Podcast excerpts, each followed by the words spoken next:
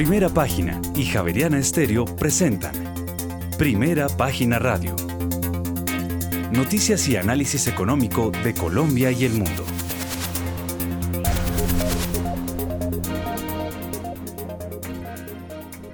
Muy buenos días, son las 6 de la mañana y dos minutos. Les damos la bienvenida a una nueva emisión de Primera Página Radio. En este lunes 19 de diciembre del año 2022 tendremos todas las noticias y el análisis económico de Bogotá, Colombia y el mundo hasta pasadas las 8 de la mañana. Bajo la dirección de Héctor Mario Rodríguez y Héctor Hernández, hoy presentamos por mayoría la Junta del Banco de la República subió tasas en 100 puntos básicos y llegó al 12%. Por su parte, el gerente general del Banco de la República, Leonardo Villar reitera que ya está cerca el final del ciclo alcista en las tasas de interés, pero aclara que no necesariamente ya se llegó a ese punto. Por su parte, el ministro de Hacienda, José Antonio Campo, asegura que el alza del salario mínimo del 16% no debería afectar significativamente la inflación. Y al 9 de diciembre de este año, el saldo de los depósitos del Tesoro cayó 43,8% anual y casi 10 billones de pesos con relación a la semana anterior a 16,9 billones de pesos y la Procuraduría dio 24 horas al director de la Unidad Nacional de Gestión del Riesgo para que entregue los estudios sobre hidro y tuango. Y desde hoy empezará a regir el descuento del SOAT para motocicletas y otros em, tipos de vehículos. Y más adelante el récord, se presentó un récord en 2022 de ventas de grandes almacenes e hipermercados. Tendremos estas y otras noticias hoy en primera página radio. Ya son las 6 de la mañana y 3 minutos. Héctor Mario Rodríguez, muy buenos días y feliz amanecer. Feliz amanecer, don Juan Sebastián, oyentes de primera página Radio Javeriana Estéreo. Pues, eh, como siempre, movido la cosa, se levantaron las restricciones en China y las infecciones se dispararon. El asunto en Asia muy complicado, aunque mejora el tono a esta hora en Europa. Hay expectativa de que la cosa funcione mejor esta semana. Digamos que es la última semana completa del año, ¿no? Porque mucha fiestica viene a este fin de semana, luego el otro, entonces esto es la única semana entera que queda. A estas horas suben todos excepto el Russell, todos los eh, futuros de Wall Street sube el Dow Jones 0.32%, el Standard Poor's 0.42, el Nasdaq 0.55. Vimos a Elon Musk buscando nuevos inversores para Twitter. Hay que recordar que la semana pasada tuvo que salir a vender unas acciones de Tesla para poder seguir pagando su compromiso de compra de Twitter.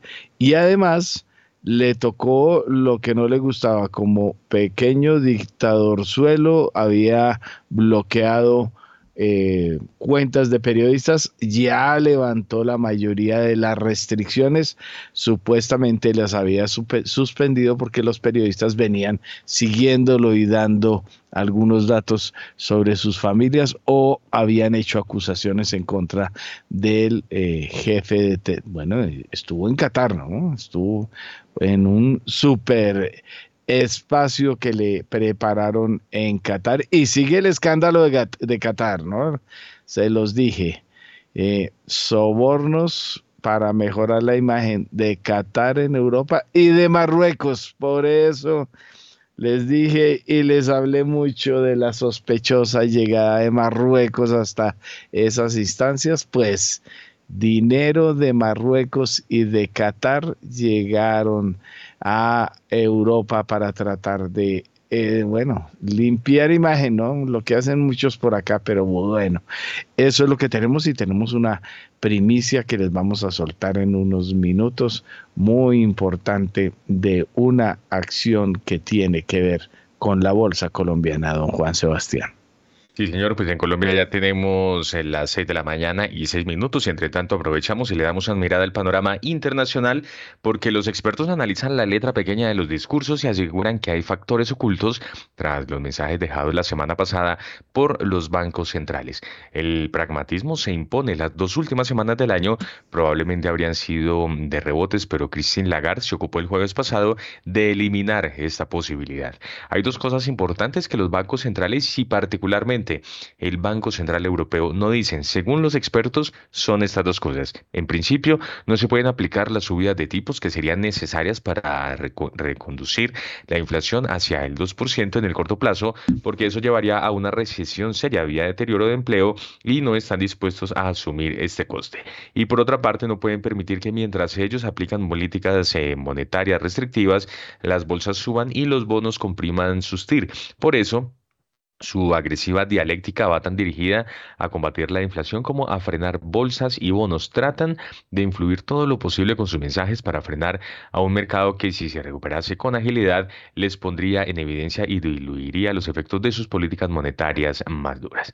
Tras la firmeza mostrada en su lucha contra la inflación por los comités de política monetaria de los bancos centrales europeos y estadounidenses la semana pasada, el mayor temor de los inversores ahora es que las principales economías desarrolladas se precipiten en una recesión más profunda de lo hasta ahora esperado. También se vuelve a hablar de un potencial error por parte de los bancos centrales, los cuales, según esta versión, llevarían su proceso de retirada de estímulos monetarios hasta niveles en exceso restrictivos, lo que provocaría un duro aterrizaje de estas economías.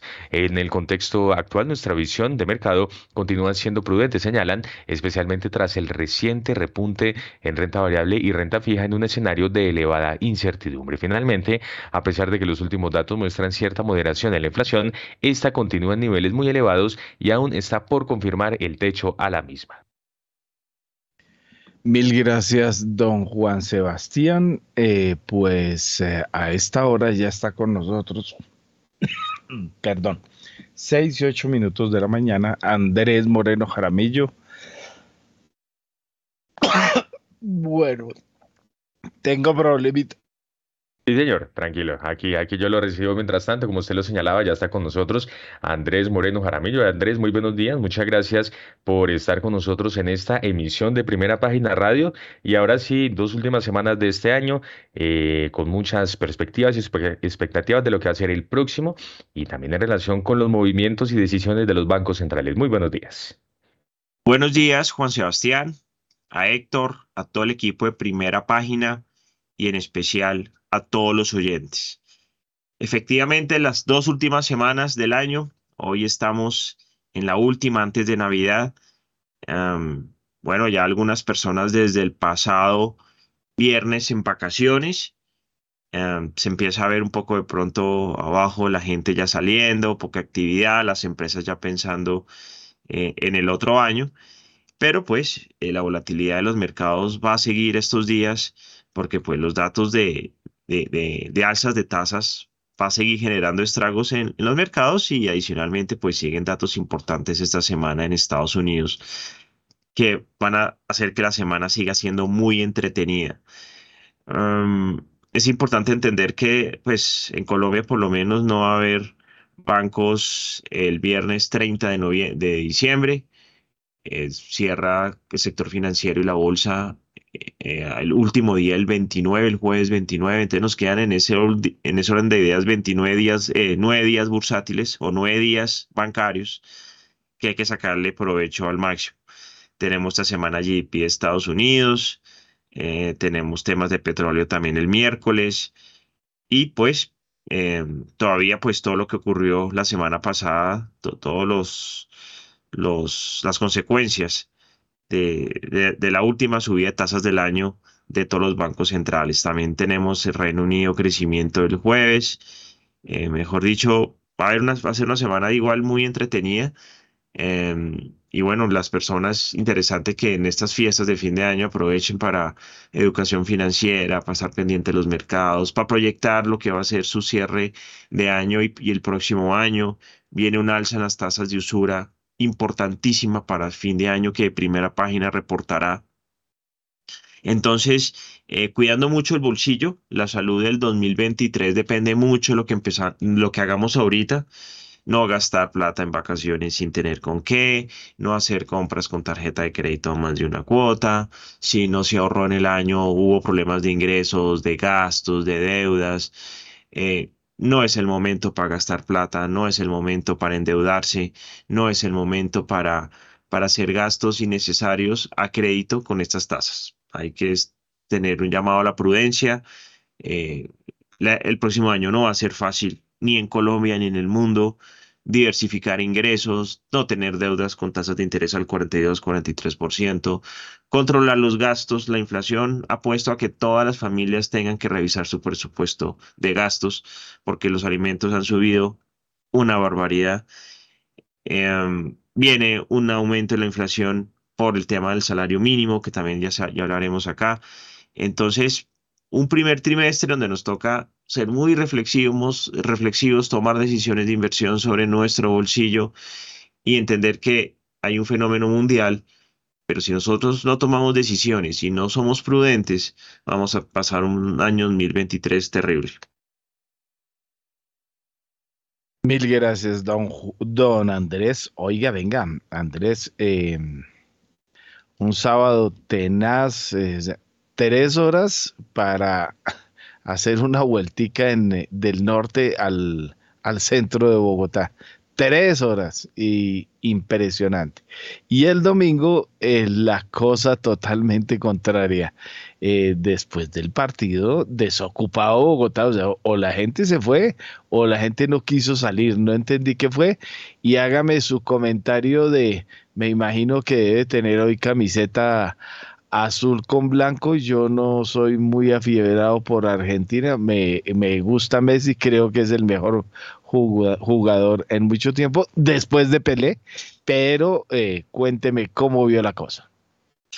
Bueno, ayer hay un aguacero, por lo menos en Bogotá, que hizo que la gente ya no quisiera ni salir, o algunos estaban rezando la novena desde las 10 de la mañana con el partido. Pero sí, mucha gente se concentró a ver los partidos y se quedó en ese modo, y pues justo se acabó el partido y empezó un aguacero impresionante. Tuve la oportunidad de estar en, en Bogotá al aire libre desde las 9 y media de la mañana en esta feria Bazar que se hace al frente de Unicentro, y le cuento que habían unas 2.000, 3.000 personas viendo el partido en, pantalla gigante. Y había mucha gente en la feria, cayó la aguacera dentro de la feria y los comerciantes me han dicho que sí fue mucha gente, pero que las ventas no estuvieron tan buenas como en los anteriores días. Las razones son muchas, eh, altos costos de los créditos, inflación, eh, incertidumbre, en fin. Entonces, sí, vendrán estos días, será mucho tráfico, aparte que no van a quitar el pico y placa en Bogotá para Navidad y fin de año por las obras.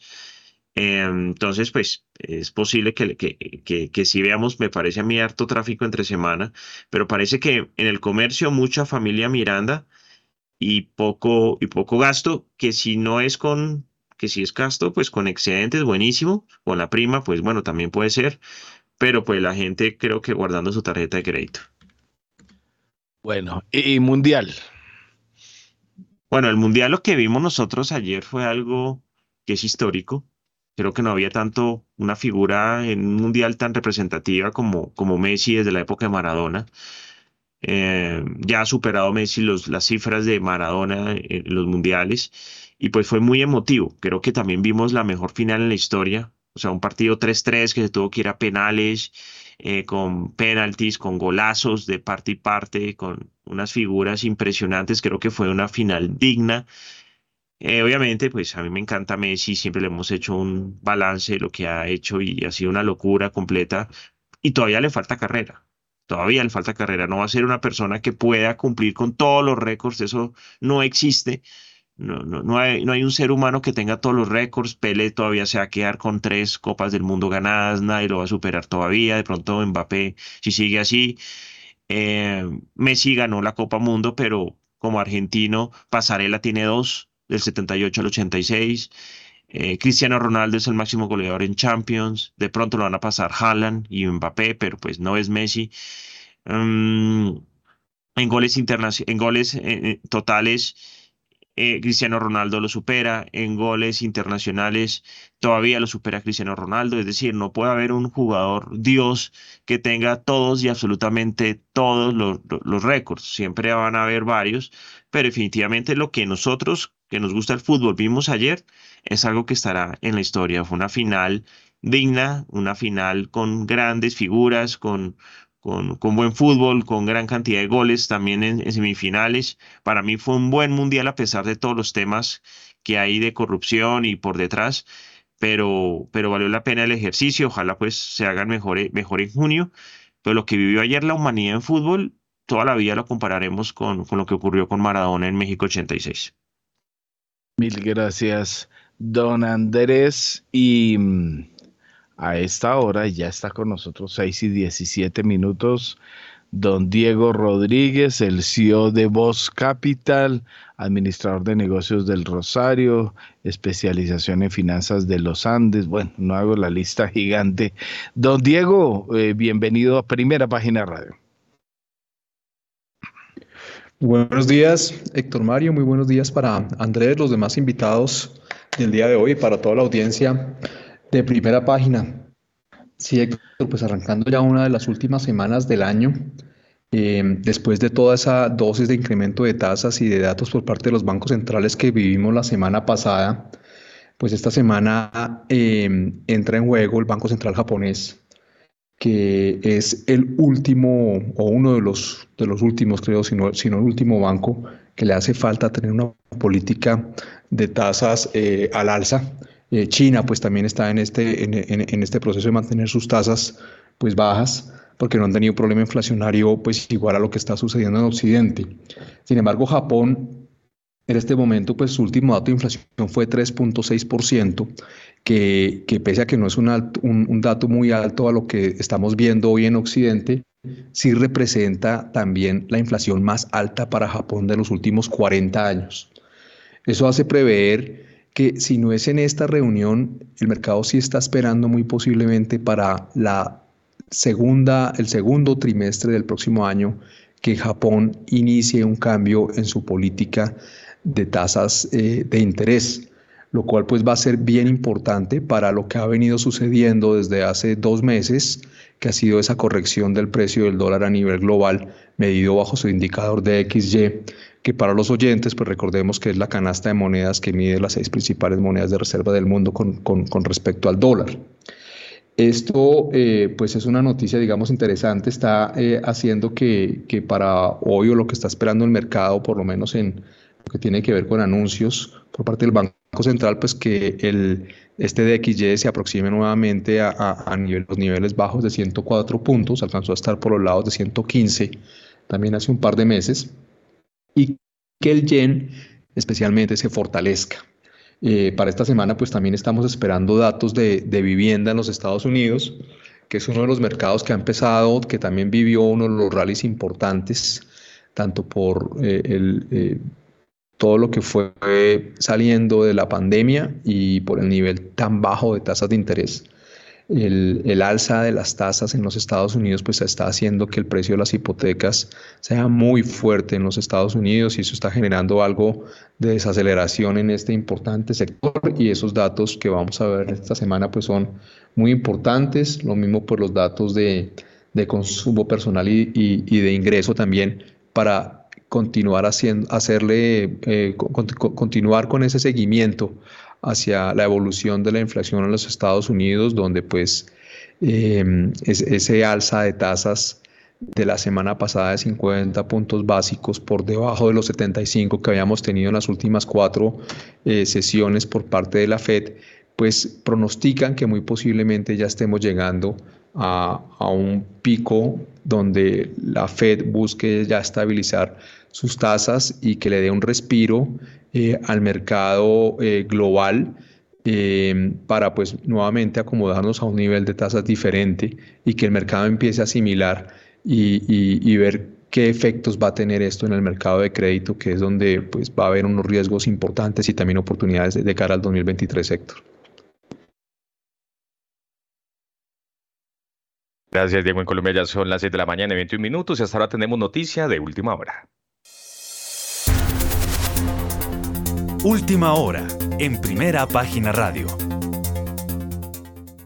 Mucha atención porque en diciembre el índice IFO de confianza empresarial de Alemania fue de 88,6 por encima de las expectativas del mercado. Cabe señalar que en noviembre este indicador se ubicó en 86,4 puntos, dato revisado al alza desde el 86,3 y los analistas del mercado esperaban un dato del 87,4 puntos para el último mes de este año. Además, determina el índice de confianza empresarial y las condiciones de la zona euro. Reiteramos entonces en diciembre el índice IFO de la confianza empresarial de Alemania fue de 88,6 puntos por encima de las expectativas del mercado.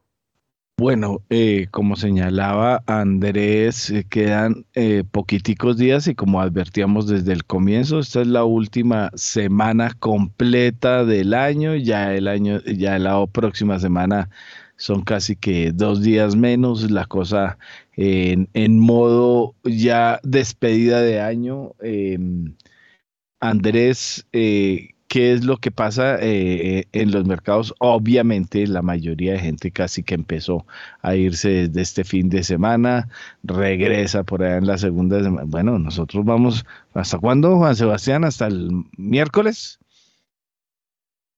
Hasta el jueves, jueves 22 de diciembre jueves 22 de diciembre vamos en primera página radio, eh, en radio, pero en primera página, como siempre, derecho, ¿no? Esto es non-stop, ese es el asunto. Andrés, ¿cómo ve el cierre del año? Bueno, los mercados no duermen gracias a primera página. El cierre del año normalmente hay menos inversionistas y obviamente pues cada año es particular y atípico, eh, pero los volúmenes caen, bajan, pero hay volatilidad. De hecho, recuerdan el año pasado, en diciembre del año pasado, el último día del año, fue la mayor volatilidad del dólar en Colombia. Iba a 4.000, lo tumbaron a 3.800, bueno, una volatilidad como de 250 pesos que, que pasa a la historia como la mayor volatilidad diaria. Entonces eso es lo que ocurre, mucha volatilidad, inversionistas a última hora haciendo sus apuestas en los mercados para pasar invertidos por temas tributarios.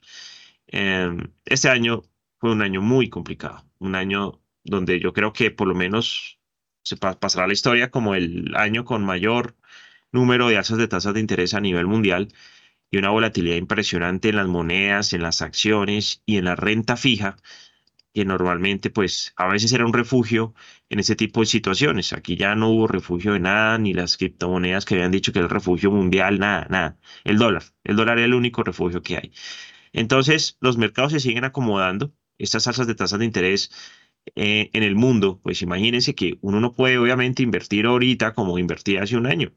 Es que eh, en septiembre, octubre del año pasado, tasas de interés en Estados Unidos al cero y en Colombia estábamos al 2%. Hoy ya Colombia está al 12, al 12, se multiplicaron por 6 las tasas de interés. Es muy bueno para las personas que invierten porque van a encontrar buena renta fija, pero muy malo para las personas que, que manejan deuda, nueva deuda. Y y pues en Estados Unidos ni hablar. O sea, tasas de interés al 0% y de repente, no, ya no es al 0, es al 4,5%, pues imagínense cómo, cómo cambia el mundo. Entonces, por eso la caída de algunos activos alternativos, eh, el desplome de las criptos, la caída de pirámides.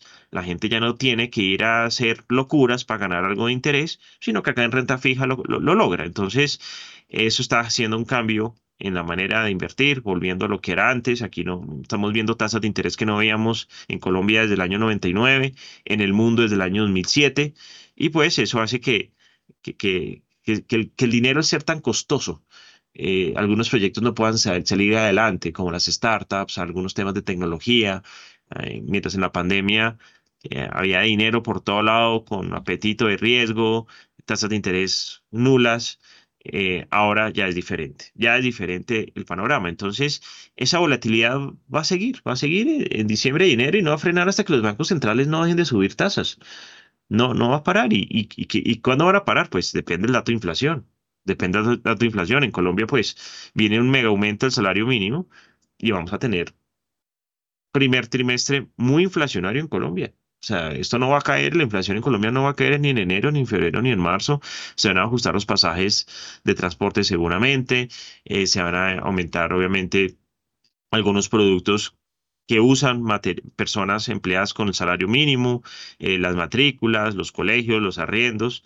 Eh, sí, el gobierno está tratando de que algunos pues, no la energía y algunos productos no suban tanto, pero pues eso no necesariamente se hace con regulación, eso también es, es la oferta y la demanda la, que lo genera, pero bueno, se hacen los esfuerzos para que no suba todo de una manera excesiva. Lo importante es controlar los alimentos, realmente no puede seguir pasando porque si no, no va a haber aumento de salario que, que, que, cubra eh, ese déficit de alimentos que está generando eh, la inflación en, las familias colombianas. Entonces, eh, no es un fin de año típico y un inicio de año igual de atípico.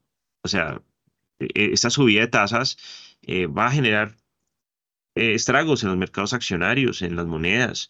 Y, bueno, esperemos que eh, este próximo 2023 el discurso no sea tasas al alza, va a ser, y ya se está hablando, desde la recesión, obviamente, y seguramente baja, de tasas, ¿no? Sobre todo para el segundo semestre del año 2023. Así tiene que ser. Estas tasas no van a estar mucho tiempo, ni tampoco la inflación llegó para quedarse. Eh, la inflación va a ceder a, las patadas, pero va a ceder.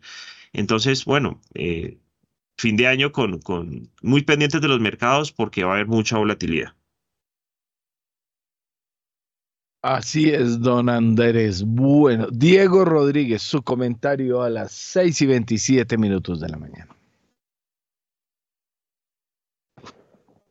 Sí, Héctor, el nivel de tasa de interés, eh, pues estamos llegando a niveles muy altos tanto en los Estados Unidos como en Colombia. Como bien lo referencia Andrés, la tasa en Colombia, eh, la tasa de intervención, eh, la más alta que tenemos desde 1999. Eso pues genera dos, dos opciones, Héctor, que eh, la recapitulamos en el, en el último artículo de Comité de Inversiones exclusivo para primera página de este fin de semana en el que escribimos básicamente en el que este nivel de tasas pues da una oportunidad de inversión muy importante eh, para aquellos inversionistas que les gusta la renta. Veníamos de una década en la que hacer inversiones de renta bien en títulos, en todo lo que tenía que ver con deuda o incluso en productos inmobiliarios, pues eh, nos habíamos acostumbrado a inversiones de un solo dígito, donde para aquellas personas que tomaban un menor riesgo al acceder al mercado, pues incluso tener portafolios cercanos al 4% era la regla. Teníamos unos CDTs por los lados del 2%, unos bonos del tesoro por debajo del 1% y, fondos inmobiliarios generando caja por debajo del 4% y realmente era aceptado por el mercado.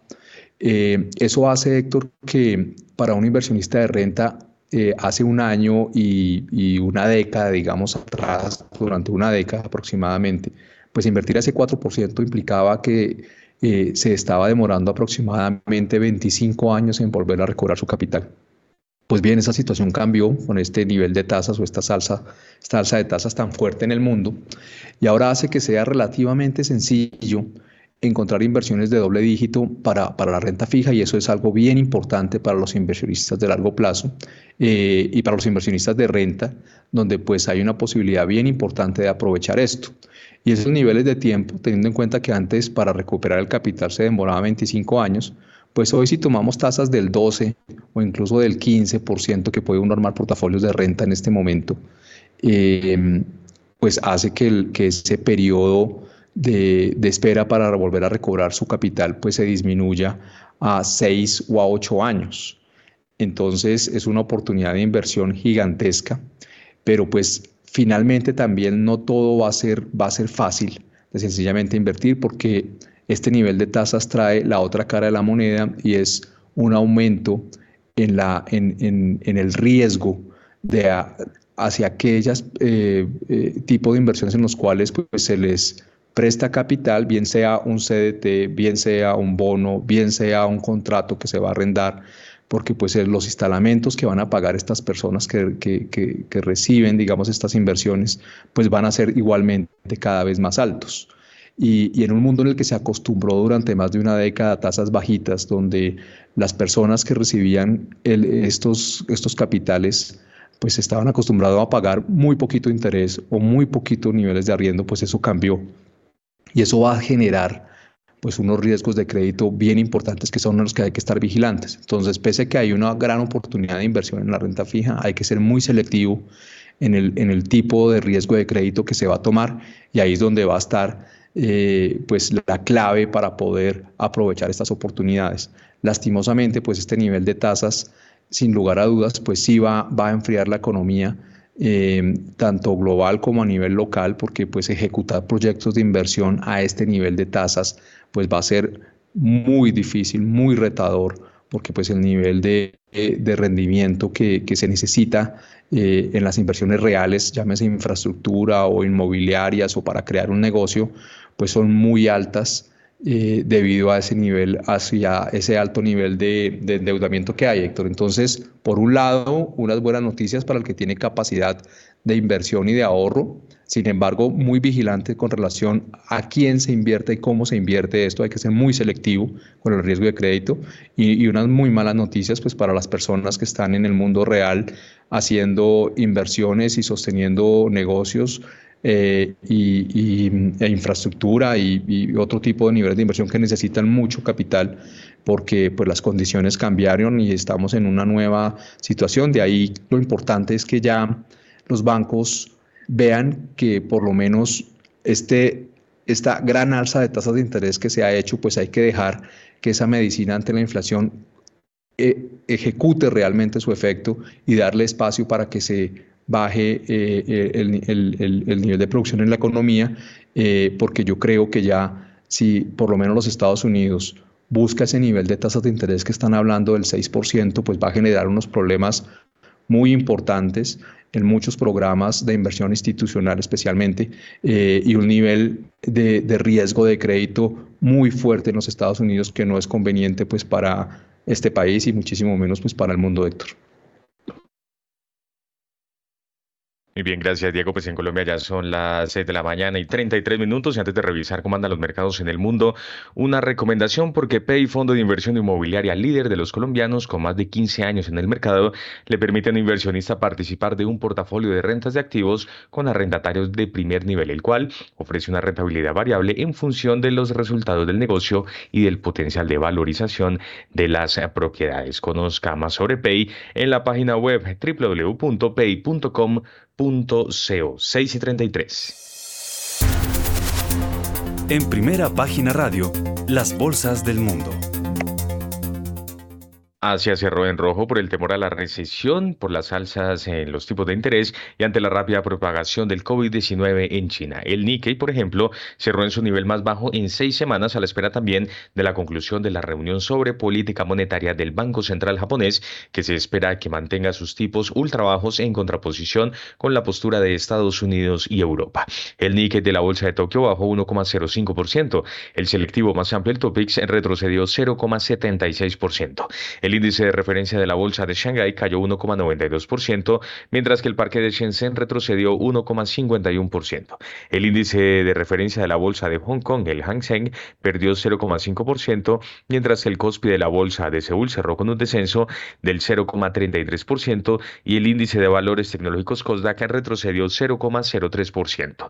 Por otra parte, la última semana completa del año comenzó con una nota más positiva para las bolsas europeas. Los inversores esperan alguna mejora del índice de clima empresarial para el mes de diciembre, como ya lo señalábamos en Alemania. El informe se producirá después de que los datos del PMI de la semana pasada mostraran que la desaceleración de la actividad económica de Alemania se moderó por segundo mes consecutivo, lo que indica que una probable recesión en el bloque será menos profunda de lo que se pensaba anteriormente. La bolsa española amplía las ganancias en la apertura y sube 0,42%. El DAX alemán cotiza 0,6% al alza, el FTSE 100 de Londres sube 0,5% y finalmente el CAC 40 de París se recupera 0,7%. A las 6 de la mañana y 35 minutos revisamos cómo andan los mercados en la región, cómo están las bolsas en América Latina. Las bolsas latinoamericanas en primera página radio. Wall Street cerró en rojo el pasado viernes y el Dow Jones de Industriales, su principal indicador, bajó 0,85% a medida que la preocupación por una posible recesión aumenta entre los inversores tras los últimos anuncios de los principales bancos centrales. El índice Standard Poor's Merval de la Bolsa de Comercio de Buenos Aires cerró con una leve subida del 0,22%. El índice Bovespa de la Bolsa de Valores de Sao Paulo retrocedió 0,92%. El índice de precios y cotizaciones de la Bolsa Mexicana de Valores Subió 0,58%. Entre tanto, el índice MSCI Colcap de la Bolsa de Valores de Colombia perdió 0,81%, mientras que el índice IPSA de la Bolsa de Santiago de Chile ganó 0,56% y finalmente el índice general de la Bolsa de Valores de Lima se devolvió 0,58%. Mil gracias, don Juan Sebastián. 6 y 36 minutos de la mañana.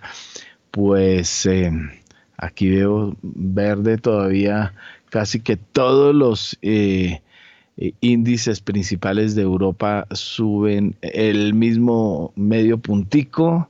Eh, veo los futuros de Wall Street en verde, como ya les habíamos narrado, y el petróleo verde también. La cosa mejora el ambiente un poquito en este momento, aunque esta madrugada, como les digo, Asia rojito completo porque la, el asunto de se levantaron las restricciones, pero también desde el 7 de diciembre China no divulga cuánta gente ha muerto por COVID y eso ha creado algunos problemas y hay calles totalmente eh, solas en China por miedo al COVID. Bueno, 6 y 37 minutos. A esta, a esta hora tenemos a otro de nuestros invitados, Daniel Castellanos García, el presidente de la Fundación Impacta.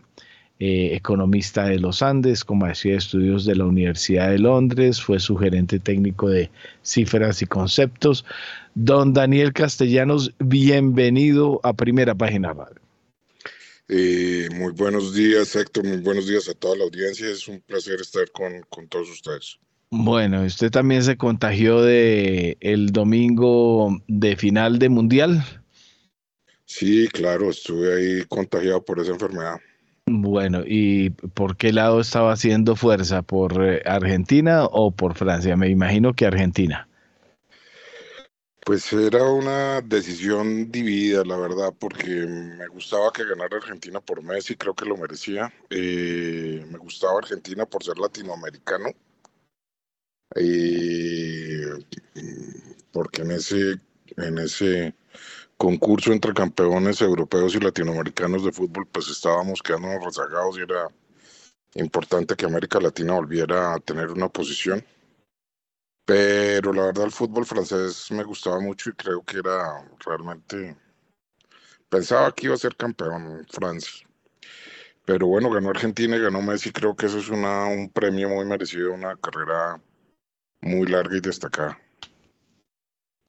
Así es, bueno, y bueno, y de los y de los zurditos que juegan bien, eh, Di María también, ¿no? Porque al menos se quitó muchas cosas, eh, no había sido muy regular en, en, en, toda su carrera, creo que incluso anunció el retiro del fútbol ya, pero creo que se jugó partidazo. Pero bueno, don Daniel, a lo que vinimos, primero hagamos una miradita de cómo termina la coyuntura mundial, muy enredada obviamente por la volatilidad y todo lo que viene ocurriendo.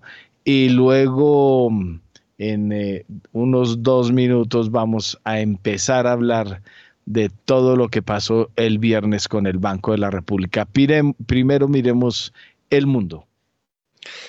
Pues Héctor, las, las y, las señales que acaban de dar son, cambian un poquito la imagen eh, que teníamos en principio, ¿cierto? En principio lo que tenemos es una, eh, una, una película en la cual hay amenazas de recesión tanto en Europa como en Estados Unidos, eh, particularmente con señales de debilidad en Alemania.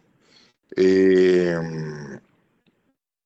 pero pues lo que nos acaban de mostrar sugiere un poquito que, que la, gravedad de la recesión en Alemania, que es la principal economía de Europa, pues puede no ser tan grande, entonces eh, eso alivia un poquito el fantasma de recesión.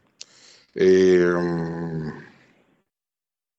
la gran pregunta que se sigue manteniendo es, es eh, qué tan rápido la, la presencia de recesión permitirá o inducirá una reducción de tasas. O sea, en otras palabras, que tan rápido eh, la amenaza de recesión eh, se traducirá en un control de la inflación. porque bien puede suceder que, la, que la, economía se desacelere, pero la inflación siga siendo importante, en cuyo caso la reducción de tasas no va a ser tan rápida. O, la otra posibilidad, pues es obviamente que la recesión induzca rápidamente un ajuste de la inflación y eso permitiría una reducción de tasas mayor. Eso es importante porque mm, eso también va a definir qué tan rápido podemos hacer un, ajuste de tasas en Colombia. Eh, pero y pues vamos a ver si esas señales que ustedes acaban de comentar ahorita se consolidan de, de, una desaceleración con una recesión más bien moderada que, que una recesión profunda tanto en Europa como en Estados Unidos.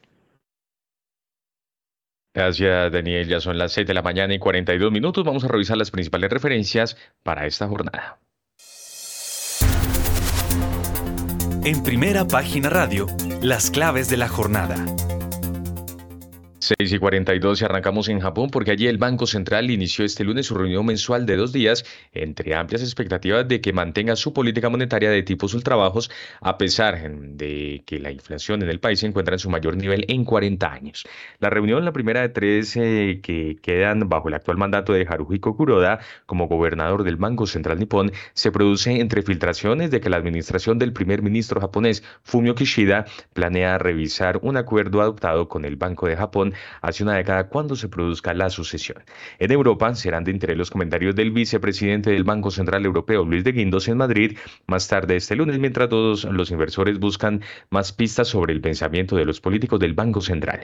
En noticias corporativas, Uniper celebrará este lunes la Junta de Accionistas en la que se ha fijado como orden del día la aprobación de un plan de rescate que costará más de 50 mil millones de euros. De lo contrario, la empresa tendrá que solicitar el concurso de acreedores. Esto se produce cuando los ministros de Energía de los países de la Unión Europea se reúnen en Bruselas más tarde este lunes para intentar acordar un tope en los precios mm, del gas. En Estados Unidos se conocerá el índice de mercado de la vivienda del NAP, la Asociación Nacional de Constructores de Viviendas de Estados Unidos. Este índice se basa en una encuesta mensual realizada a 140 mil miembros de la asociación que construyen aproximadamente el 80% del número total de los nuevos hogares del país. En los próximos días darán a conocer sus cifras trimestrales varias importantes compañías como Nike, FedEx y Micron, Technologies, siendo muy relevante lo que puedan decir sus gestores sobre cómo está impactando ya en su actividad la desaceleración económica y sobre cómo ven el devenir de sus negocios en los próximos meses. Y finalmente en China,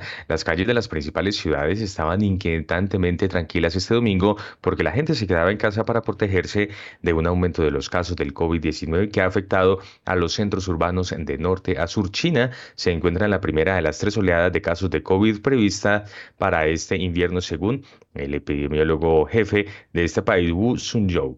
Habrá nuevas eh, medidas eh, también a medida que la población siga la tradición de regresar a sus lugares de origen por las vacaciones del Año Nuevo Lunar el mes que viene. Ya son en Colombia las 6 de la mañana y 44 minutos y ya está listo con nosotros Daniel Tamara, porque como lo señalábamos el eh, viernes, se lleva a cabo la última reunión de la Junta del Banco, la última Junta del Banco de la República de este año y lo que se esperaba, ¿no, Daniel? Aumento de tasas. ¿Cuáles son los detalles? Por mayoría, la Junta Directiva del Banco de la República subió las tasas de interés en 100 puntos básicos a 12%. Cuatro directores votaron por la subida de un punto porcentual, un director por una de 125 básicos y uno más por una de 25 puntos base. Esto fue lo que dijo el ministro de Hacienda, José Antonio Campo. Eh, en esta decisión predominó por mayoría, eh, digamos, eh, eh, los problemas asociados a que la inflación no solamente continuó alta, sino que aumentó en el mes de noviembre eh, y, que además las expectativas de inflación por ese motivo también siguen siendo eh, muy altas. digamos, por el, por, el otro lado pues está el tema de la desaceleración del crecimiento económico, que además en los pronósticos del banco también se ve mucho en la, eh, aquí no se reitera, pero estuvo en la, en la, eh, en la resolución de la vez pasada, el crecimiento económico que estima el banco para el año entrante del 0.5%, el Ministerio de Hacienda tiene un poco más, el pronóstico actual del Ministerio de Hacienda para el año entrante es 1.3% de crecimiento. En todo caso, la, esa visión del tema de inflación pues predominó y por lo tanto el, objetivo de, de, combatir la inflación que es obviamente el objetivo principal del Banco de la República. Y también hubo declaraciones, Daniel, por parte del gerente general del Banco Central, Leonardo Villar, ¿qué dijo? El gerente general del Banco de la República, Leonardo Villar, reiteró que ya está cerca del final del ciclo alcista de las tasas de interés, pero aclaró que no necesariamente ya se llegó a ese punto.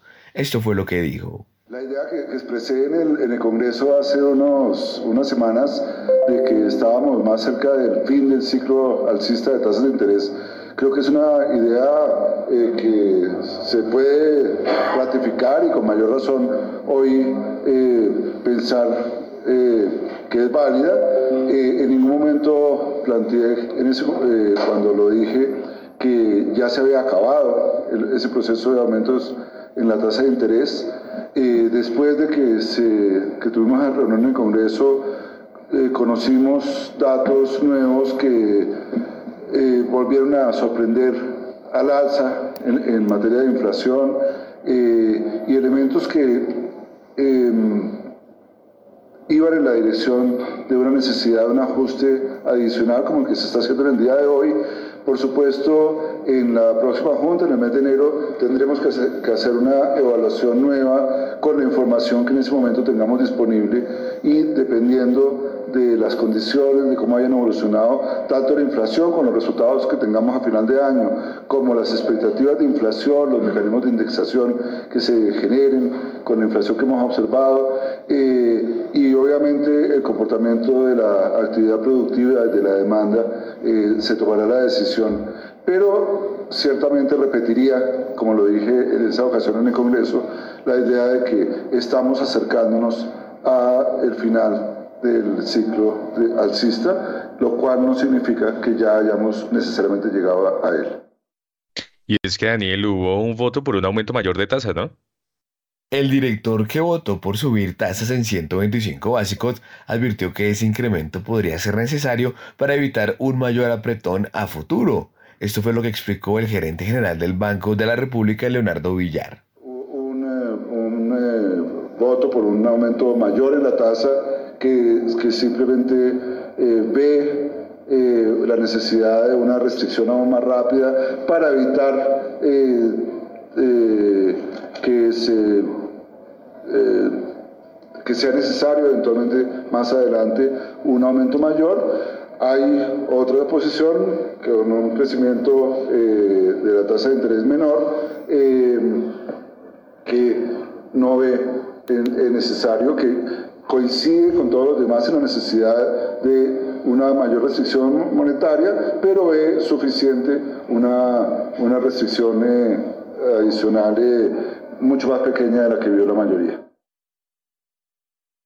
Mil gracias, don Daniel Tamara. Pues ahí está el primer resumen de todo lo que sucedió. Eh, tono hawkish como se vio, pero al menos ahí el mensaje y con esta votación de que todo no está dicho aún, eh, pero don Andrés Moreno Jaramillo, su primer análisis de cómo ve el asunto después de lo que pasó en el Banco de la República el viernes. Bueno, digamos que mientras en el mundo no bajen tasas de interés o no frenen el alza, en Colombia pues tampoco lo va a hacer. Estos 100 básicos eh, llegar al 12% lo había ya visto el mercado, una vez salió el dato de inflación de diciembre, llegamos ya a unos niveles del año 99, diciembre, 13 de diciembre del año 99, el presidente era Andrés Pastrana en pleno proceso de paz, teníamos estas tasas de interés, pero en un ciclo distinto, ¿no? Venían cayendo del 20, del 30%, pero eran tasas del 12%. En una recesión que tenía Colombia en ese momento, entonces están bajando tasas de interés para estimular la economía. Entonces era un, es un contexto completamente diferente de lo que había en ese momento a lo que pasa ahora. Em, pero pues son tasas de hace 23 años. Eso es algo que llama mucho la atención. Pero eh, lo, que, lo que dice el gerente es, pues vamos a tener datos un poco más claros para saber si esta inflación se controló o no se controló. Lo seguro es que viendo los aumentos de la gasolina, viendo lo que pasó con el salario mínimo, y recordar que el salario mínimo hay muchos productos indexados a él, el gobierno alguno algunos va a tratar de que no sea así, pero la mesa de los pensionados va a aumentar, eh, y pues bueno, digamos que, que, la industria formal tiene también que aumentar precios, entonces seguramente eh, ya ellos, esos movimientos que han hecho el Banco de la República son para que ah, tengan efectos por allá en mayo y en junio. Ya digamos los efectos de la inflación que viene en, el siguiente trimestre, que, esperamos pues suba, pero que no siga siendo tan exageradamente disparada, em, ya son todos los movimientos que han hecho. O sea, el banco ha hecho hasta lo imposible por controlar las tasas de interés. Las multiplicó por seis en un año tasas al 12%, de hecho de las más altas de Sudamérica, nos, gana Brasil y bueno, y Argentina que es otro nivel que no vale la pena compararlo, pero pues se ha hecho la tarea de, de subir tasas y controlar ese exceso de consumo que no necesariamente es lo que está generando la inflación, ¿no? Es, también un tema de, de poca oferta. Entonces, el, banco, pues, e, en últimas, también sabe que, que, que, subir tasas no va a ser finalmente la solución infinitamente y que pues la idea es que viene una recesión y se tiene que apoyar la economía. Lo interesante es que ahora, a diferencia de otras recesiones, se ha llenado de municiones el Banco Central para enfrentar una recesión. Es decir, el banco ahorita dice, ah, bueno, viene ya no hay inflación, este, a una, una recesión. Tienen todas las baterías y todo el espacio para bajar tasas, dependiendo de lo fuerte que ellos calculen que vaya a ser la inflación eh, pero ya tienen las baterías. E, ese era uno de los miedos en la pandemia cuando había esta recesión y las tasas cayeron al 0 y al 1,75 en Colombia, que llegó un punto en que pues, los bancos centrales se quedaron por lo menos vía política monetaria, tasas de interés de cómo estimular más las economías, porque pues ya tasas al cero, ¿qué más iban a hacer? Entonces, acá sí tenemos pues todo el espacio, la subida ha sido histórica. Aquí en primera página y todos los analistas, en lo que hemos visto en el último año en tasas de interés en Colombia, creo que esto es jamás visto en la historia, por lo menos últimos 30 años. Em, pero bueno, lo importante ahora es que eh, la inflación que, que, vamos a saber la primera semana de enero, ya vamos a saber cómo quedó la inflación anual, vamos a saber cómo quedó diciembre, empiece ya a controlarse porque eh, es el peor impuesto para las personas más pobres y para una economía es la inflación. Así es, eh, don Andrés Moreno Jaramillo. Bueno, vamos con Diego Rodríguez. Eh, bueno, Diego se me, se me, adelantó con la columna, pero eh, me alcanzó a asustar con la columna, ¿no? El titularcito, ¿no? El titularcito de la columna que hay que recomendarla Mejor largo que corto. En el mercado de renta fija, claro está, dijo don Diego Rodríguez. Esa es la lectura recomendada. Diego, su comentario sobre lo que pasó con el Banco de la República. Sí, Héctor. Eh, pues básicamente, eh, ya con una tasa de, nivel del 12%, eh, yo sí creo que ya estamos en un nivel, pues que seguir aumentando el efecto que va a tener para combatir la inflación, pues yo creo que es relativamente marginal. El mundo y el gobierno se enfrenta a, dos retos importantes, o a tres diría yo. El primero tiene que ver con, la relación al, al, al, precio de los salarios, que pues ya en Colombia lo estabilizaron, lo, lo establecieron en el 16%. Eh, este costo de los salarios pues está impactando la inflación también en los Estados Unidos y es lo que genera dudas con relación a la velocidad con la que va a caer la inflación en los Estados Unidos y por lo tanto eh, su efecto hacia la economía global. En Colombia lo, ya tenemos ese número en el 16% que pues va a afectar sin duda alguna para el próximo año. Y el segundo tiene que ver con el precio del dólar. Lastimosamente en mi concepto, el dólar en Colombia cuando rompió los 4.200 tuvo un ataque especulativo por diferentes razones, pero que debido a la baja profundidad de nuestro mercado, pues se aceleró de una manera muy fácil para que el precio del dólar llegara de 4.200 a 4.700. El dólar en ese momento no siguió subiendo porque afortunadamente el Banco chileno le hizo la tarea al Banco Central colombiano y el Banco chileno intervino y por lo tanto bajó la velocidad de depreciación de las monedas en Latinoamérica y ayudó a que el peso colombiano descansara un poco nuevamente. Pero ese salto que hubo generó eh, un anclaje en las expectativas de devaluación por parte de los diferentes actores del mercado eh, y generó, digamos, unas expectativas de, de, devaluación pues, pues muy importantes.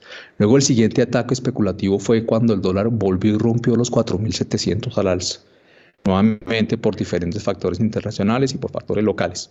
Y esa alza de 4.700 pues llegó el dólar a 5.100 también de una manera muy rápida, muy fuerte y muy pronunciada. Y dejó un aspecto ahí, digamos, bien interesante y es que mostró la evidencia que Colombia se estaba convirtiendo en, en el mercado cambiario para apalancar las especulaciones con relación a países como Brasil y como México. Es decir, el mercado internacional estaba comprando Brasil y México y vendiendo Colombia. ¿Por qué hacen esto? Porque pues finalmente no hay una, sí hay unas expectativas que mejoren las condiciones en Latinoamérica, pero todavía no hay una certeza del 100% para que eso suceda. Entonces los inversionistas, o más que todos los especuladores que quieren aprovechar ese movimiento, lo hacen acotando sus riesgos. ¿Y cómo hacen? Le apuesto muy fuerte a un país como Brasil o como México y me cubro contra Colombia. Entonces ese factor generó pues una, un desacople del tipo de cambio del, precio del dólar en Colombia muy fuerte con relación a sus pares en Latinoamérica y también muy fuerte con relación a la corrección que ha existido en el dólar de un poco más del 10% a nivel global desde los últimos dos meses.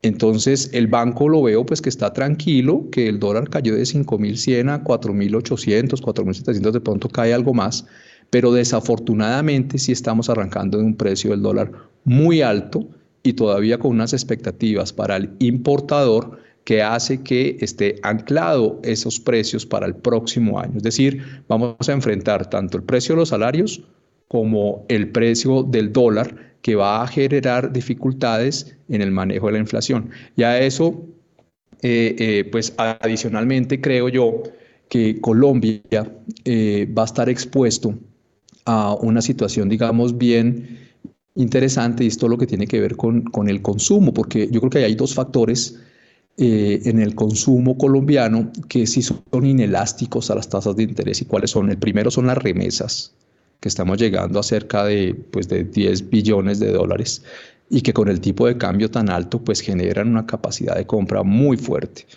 aunque hay oportunidades de inversión muy interesantes, pues esa plata de remesas no se va a ir a invertir en CDT ni en bonos ni a comprar locales comerciales ni nada por el estilo. Esa plata va directamente al consumo.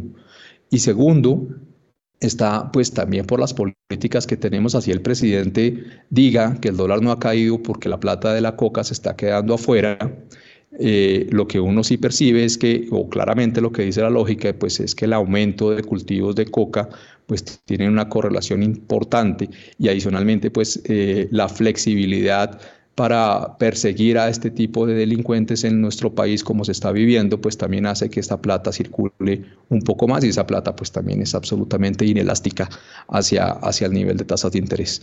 Entonces yo creo que va a haber una, una detención muy fuerte de la actividad económica especialmente en los, en los sectores eh, de alta inversión como son eh, eh, la parte de inversión de obras civiles y de inmobiliaria, básicamente porque a este nivel de tasa los proyectos son absolutamente inviables.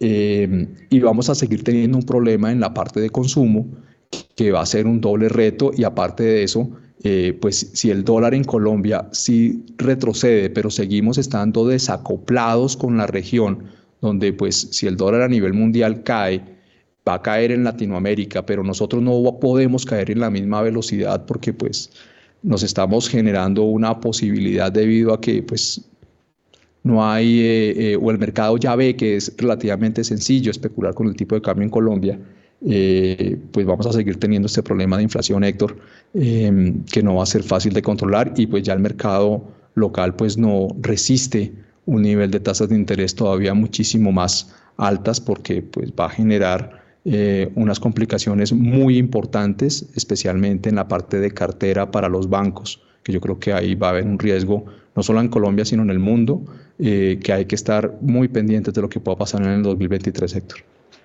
Muy bien, gracias Diego. En este momento son las 7 de la mañana y un minuto. Vamos a hacer una pausa comercial en primera página radio y ya regresamos con usted, Daniel Castellanos, y con más información y más análisis.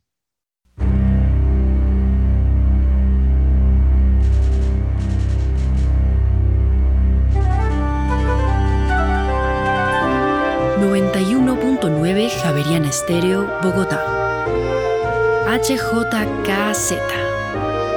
45 años. Sin fronteras.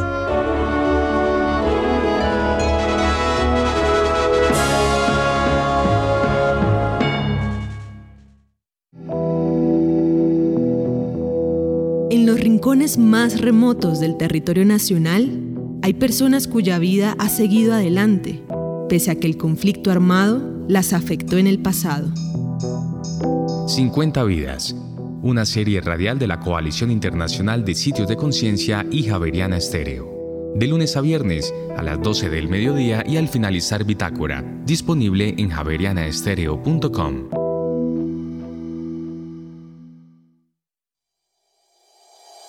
En Acciones y Valores, nuestra prioridad es construir la mejor versión de su futuro financiero. Por ello, creamos soluciones para cada uno de sus objetivos. Descubra nuevas formas de ahorrar y simplifique todo desde el celular a través de inversiones digitales desde un peso. Genere rentabilidad y a la vez impacto positivo en el mundo con inversiones responsables. Construya su plan de inversión personalizado con asesoría exclusiva y especializada Optimice el manejo de recursos de su empresa por medio de soluciones de tesorería. Realice envíos y pagos internacionales seguros de la mano de nuestro aliado Western Union. Es momento de crear metas juntos. Conozca la mejor forma de hacerlo. Contáctenos en www.axivalores.com o al WhatsApp 323-236-5222, vigilado y regulado por la Superintendencia Financiera de Colombia.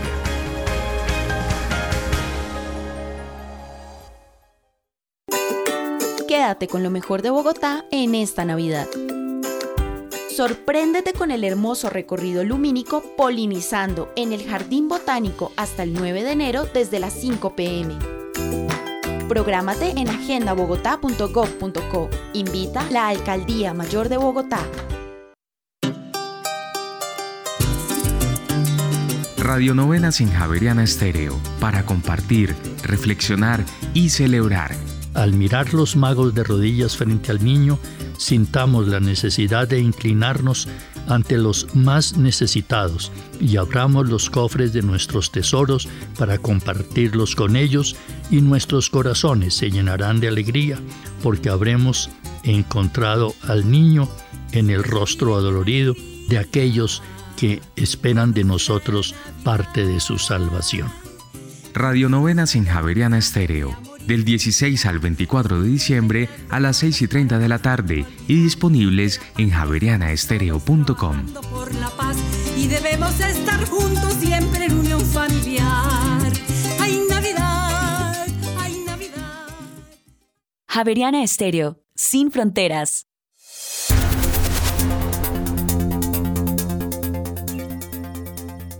En Colombia son las 7 de la mañana y 4 minutos. Hasta ahora el petróleo de referencia Brent se mueve en terreno positivo 0,66% al alza. Llega a 79 dólares con 56 centavos el barril, mientras que el WTI se recupera 0,44% Héctor Mario y se cotiza sobre los 74 dólares con 62 centavos el barril. Mil gracias, don Juan Sebastián. Eh, bueno, Standard Poor's, aquí veo futuros. 0.28%, todavía siguen en verde, están más en un verdecito oliva, pero al menos sugiere que de Wall Street puede abrir en verde. Don Daniel Castellanos García, eh, su análisis de lo que vio eh, con el Banco de la República. Bueno, hay varias cosas, Héctor. Digamos, lo primero es que parecía que ese aumento era inevitable debido pues, al dato de inflación que ya se consolida por encima del 12%, del 12.5%. Entonces, con esa inflación era inevitable que el Banco de la República tuviera que subir 100 puntos más. Yo creo que de aquí en adelante vamos a seguir viendo esa, esa tendencia que, que que el Banco de la República va a tratar de fijar una tasa muy parecida a los datos de inflación que vayan surgiendo. Lo segundo que se puede comentar es que llama la atención que en todo este ciclo alcista, el Banco de la República nunca ha subido las tasas de interés por encima de la inflación. Siempre ha estado por debajo de la inflación. O sea, en otras palabras, siempre hemos tenido una tasa de interés real del Banco de la República negativo. Eh, eh, uno pudiera decir que es una, una alza pues muy fuerte, pero realmente eh, no muy fuerte comparada con la inflación que se ha venido observando. Eh, y que por el contrario pues ha sido eh, comparada con la inflación una, una, una alza relativamente moderada. En tercer lugar, pues todo parece indicar que la política monetaria se está diseñando con mucha confianza de que, de que la desaceleración en la inflación del próximo año va a ser importante. Eh, pues de hecho los pronósticos de inflación para el próximo año son del orden del 7% cuando y las expectativas de los agentes son están un poquito por encima, de acuerdo con los datos del Banco de la República, de una inflación del 7.5%. Pero sí creo que hay en este momento una pregunta legítima y es em, en qué momento va a ocurrir, va a comenzar a observarse ese proceso de desinflación que se está proyectando y que los agentes están esperando. ¿En qué momento vamos a bajar la inflación del 12.5 al 7%? ¿Por qué? Porque lo que uno siente, eh, sobre todo en estos momentos de, construcción de empresas, eh, perdón, de construcción de presupuestos de las empresas a finales de este año, es que es que hay mucho escepticismo sobre que la inflación vaya a bajar por lo menos prontamente. Está causando mucho impacto lo que ya se mencionó acá, que es el hecho de que se acaba de negociar un salario mínimo que va a aumentar 16% y un contexto de, dólar relativamente caro.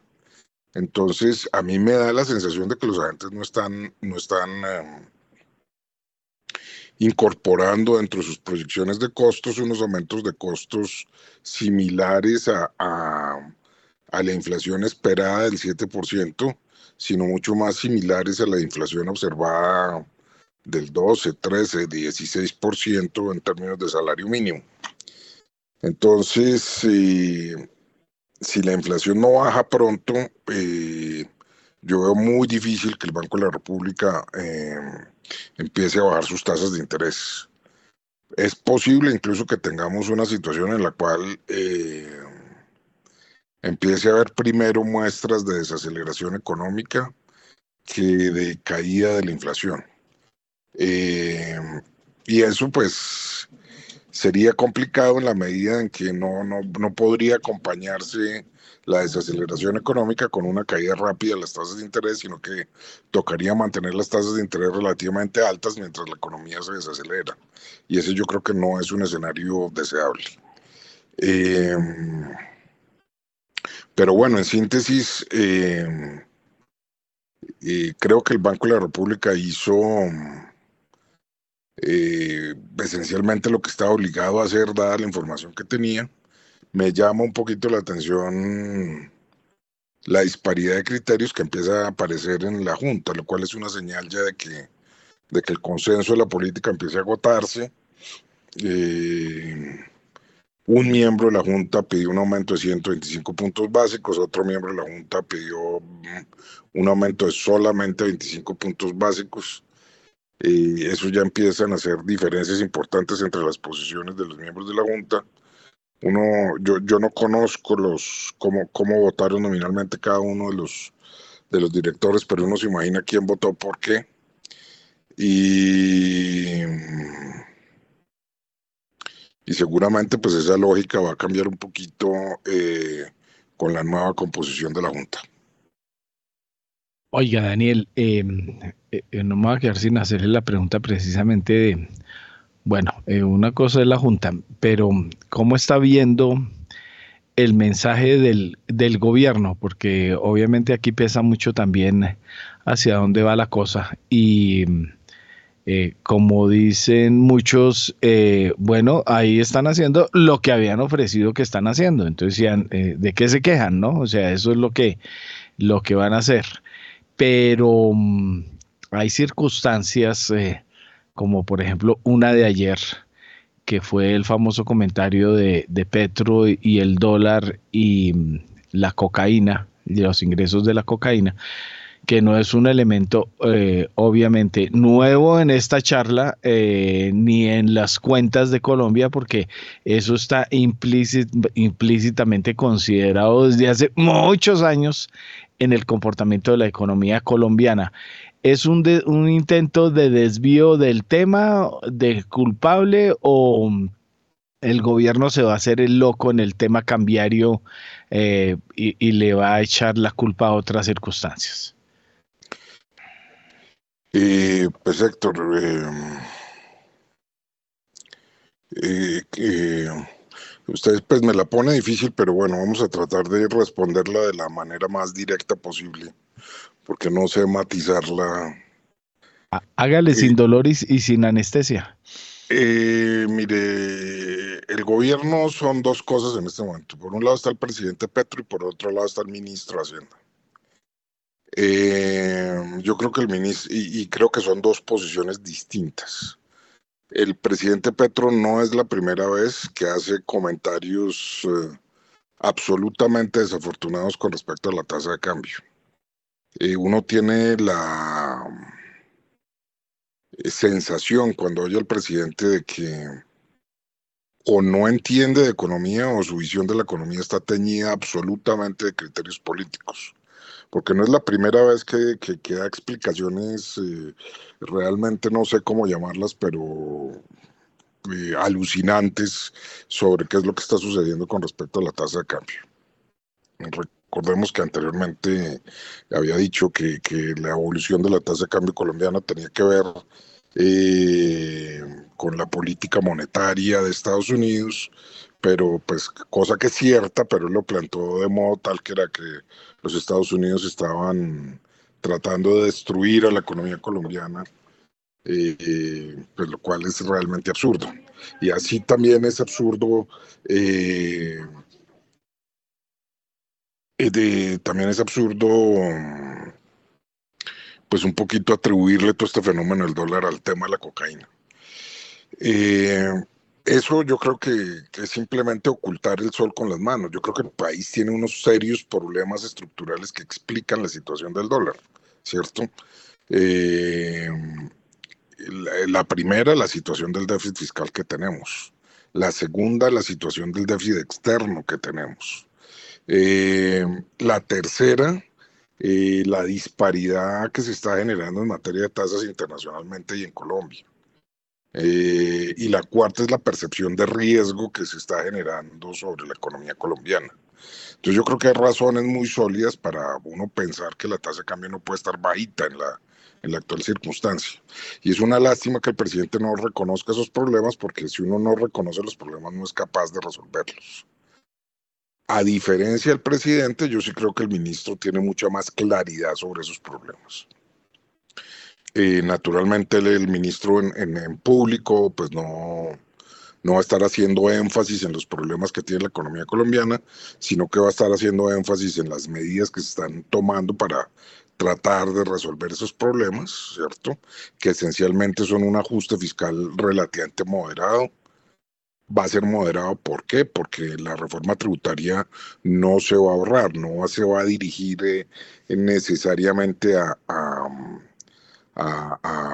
reducir el déficit fiscal, sino a permitir un mayor gasto público. Entonces el impacto en materia de reducción de la, del, del déficit fiscal va a ser relativamente moderado y porque el aumento de la tasa de cambio, pues todos esperamos que más temprano que tarde empiece a, empieza a cerrar la brecha externa que tiene el país, ¿cierto?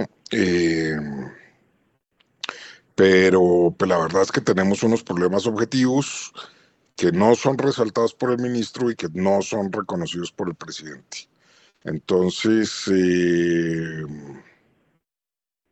pues a mí me parecen muy desafortunadas esas, esos, esos comentarios del presidente porque son los que le dan uno son comentarios que cuando se hacen aisladamente, pues uno los pasa, pero cuando se empiezan a hacer de manera repetida ya van reflejando una cosmovisión, que es la que le da mucha intranquilidad a los inversionistas en Colombia y empiezan a decir, pues hombre, es que realmente aquí hay un presidente que realmente piensa cosas exóticas y que, y que se está empezando a tomar confianza. Entonces, si se empieza a tomar confianza, quién sabe cuál sea la naturaleza de las políticas que se sigan en el futuro. Ese es el problema eh, grave que tenemos en la actualidad, que trató de, perdón, ya sé que me estoy alargando mucho, que trató de eh, matizarlo nombrando un ministro como José Antonio Campo, pero que pero que ya estamos viendo las, las, las presiones que se están planteando, digamos. El, aumento de tasas de 25% fue seguramente del ministro de Hacienda. Y seguramente ese aumento de tasas eh, está muy ligado con una posición que, que, que, que, trata de preservar el crecimiento de la economía colombiana en vez, de, en vez de preservar la lucha contra la inflación. En este momento el ministro de Hacienda es minoría en la Junta Directiva del Banco de la República, pero uno no puede creer que eso, pues que este gobierno se vaya a quedar tranquilo eh, cuando empiece a ver que la, el crecimiento económico se empieza a desmoronar el próximo año, eh, va a haber una presión muchísimo mayor por, por abandonar el objetivo inflacionario y empezar a preocuparse por, por el crecimiento económico. Entonces esa sería más o menos la historia, sé que me alargué un poquito, así que les pido excusas. Tranquilo, esa era explicación necesaria, eh, además eh, eh, precisamente voy con Andrés Moreno, que todos conocemos cuál es su posición sobre el gobierno, pero obviamente eh, estamos viendo de nuevo mensajes sobre el tema cambiario y, y otros temas de que van a sembrar polémica en el futuro, diría yo más que mediano, inmediato, cuando las sombras recesivas y demás eh, de comienzo de año empiecen a ahondarse más y cuando la situación sea mucho más complicada. Don Andrés Moreno. Así es, Héctor. Se necesita un presidente sensato, no importa que sea de izquierda o derecha. Y tiene que entender el presidente que él gobierna para los que lo eligieron y también para los que no lo eligieron, que fueron la mitad de las personas. Él ganó con un margen muy estrecho, eh, impulsado más que todo en las regiones Pacífico y Atlántico, pero hay otros 10 millones y pico de colombianos que no votaron por él, pero que hacen empresa, que hacen patria. Es preocupante porque muchas veces cuando se está en campaña política se apela a la falta de educación financiera, se apela a la ignorancia que hay de las personas en muchos temas para hablar y hablar y hablar y convencer. Un ejemplo, el tren Buenaventura-Barranquilla. Un ejemplo. Pues, hablar, hablar en campaña es muy sencillo, pero cuando la persona ya es presidente, eh, él sabe lo que habla y él sabe lo, a, a quién se le dirige. Y pues decir que el dólar bajaba en Colombia porque entraban dólares del narcotráfico y que ahora es Wall Street el que se está quedando con los dólares, pues eso es una absoluta mentira. Y como decía eh, el señor Castellanos, si la persona no reconoce el problema, no va a haber solución. Entonces uno cómo va a llenar de confianza inversionista un país que necesita inversión extranjera, que necesita esas divisas, con este tipo de comentarios. Y otra cosa que dijo el fin de semana, no sé en qué estado estaba él, dijo que las carreteras y las infraestructuras y las 4G y las 5G, eso solo servían para que los ricos transportaran sus productos y llegaran a vender en sus megatiendas todas sus, sus mercancías. Eso va generando odio en la población. Primero, es mentira. Segundo, no es la manera de resolver los problemas de pobreza y desigualdad de un país. Eh, las carreteras sirven para unir, sobre todo a los pueblos más lejanos, para generar trabajo y empleo. No más aquí en Bogotá, si la gente tuviera una posibilidad de salir rápidamente de la ciudad y de volver rápidamente a la ciudad, la gente no viviría en Bogotá. Viviría, no sé, en Sopó, más en Chía, más en La Calera, en Funza, vivirían en, en, en, no sé, en diferentes sitios, pero la gente no se va de la ciudad porque es que entrar es imposible y salirse es peor. No no sabe qué es peor, si entrar o salir. Entonces, ¿y eso a quién afecta? A las personas más pobres. Uno mira ciudades como Nueva York, como París, como Londres, como Sydney, que la gente se va a vivir afuera de las ciudades. Aquellos trabajadores que están estudiando, están empezando. Y pues en transporte van y, se van y vuelven de la ciudad y, pueden vivir en, con unos precios mucho más tranquilos que los que ofrece una ciudad. Pero eso no da votos. Entonces, eh, Petro pareciera que está en una campaña 2026 o no sé para quién, pero no está bien que un presidente diga mentiras. O sea, todos son mentirosos, los políticos son mentirosos, pero que vamos a acabar con la corrupción, que vamos a, hacer no sé qué, todos dicen mentiras, pero siempre hay un margen que por lo menos hay un esquema de conocimientos y sensatez a la hora de comunicarse con las personas y seguir apelando a la, a, la falta de educación financiera o de conocimientos de la población y los ciudadanos, eso no está bien, es una falta de respeto a los mismos pobladores. Decirles, no, es que yo no voy a hacer infraestructura porque es que eso es para los ricos, eso, eh, eso no es así. Y, y, ojalá si fuera para los ricos, buenísimo porque genera empleo, trabajo, desarrollo. Eh, muy complicado y el tema del dólar, asociarle que sube porque los narcos no están metiendo plata y cuando caía antes era porque sí. Eh, eso realmente no, no, sé, no sé si había tomado algo, pero sí es importante que, que José Antonio Campo otra vez salga a explicar las razones. Algunos me han dicho, no, es que Petro es economista, no va a pasar nada. miren, eh, economistas caben, yo también soy ciclista, entonces la realidad es que eh, uno, debe, debemos tratar de tener dirigentes un poco más responsables con las cosas. Y esto viene ahorita una campaña importante el otro año para las gobernaciones y para las ciudades. Bogotá va a cambiar por fin de alcalde. Por ejemplo, Medellín, Cali. Hombre, candidatos que digan cosas por lo menos, no sé si las cumplan o no las cumplan, pero por lo menos que estén en un conjunto, en un esquema que le quepa a uno en la cabeza las cosas que están diciendo y no hablar por hablar. Mil gracias, don Andrés Moreno. Diego Rodríguez, su análisis. Héctor, el 2000, para mí el 2002 y el año 2022 tienen muchas semejanzas en oportunidades para Latinoamérica. En el año 2002 eh, se configuró ya, digamos, la, la, ruptura de la burbuja .com en los Estados Unidos.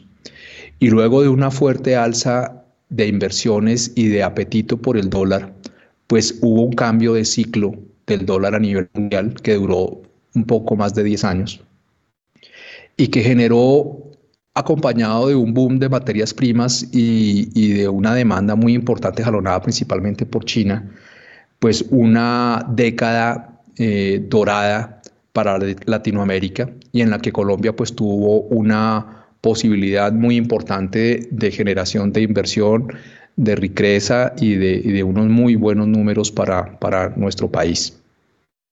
Este año 2022 estamos viviendo o vivimos una situación similar.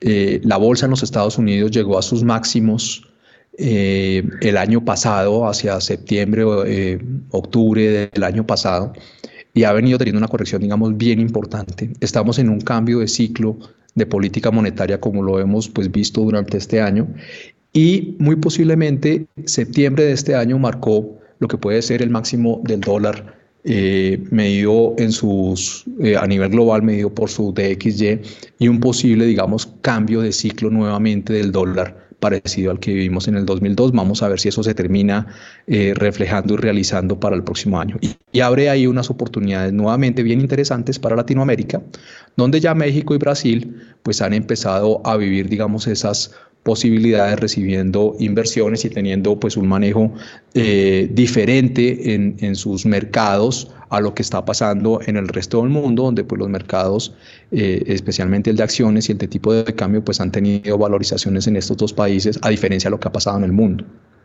Entonces nos enfrentamos al siguiente año y pues lastimosamente o a, este, o a esta posibilidad de oportunidades donde lo que está pasando en términos geopolíticos debería beneficiar muchísimo a la región. Entonces, uno, el cambio de ciclo del dólar.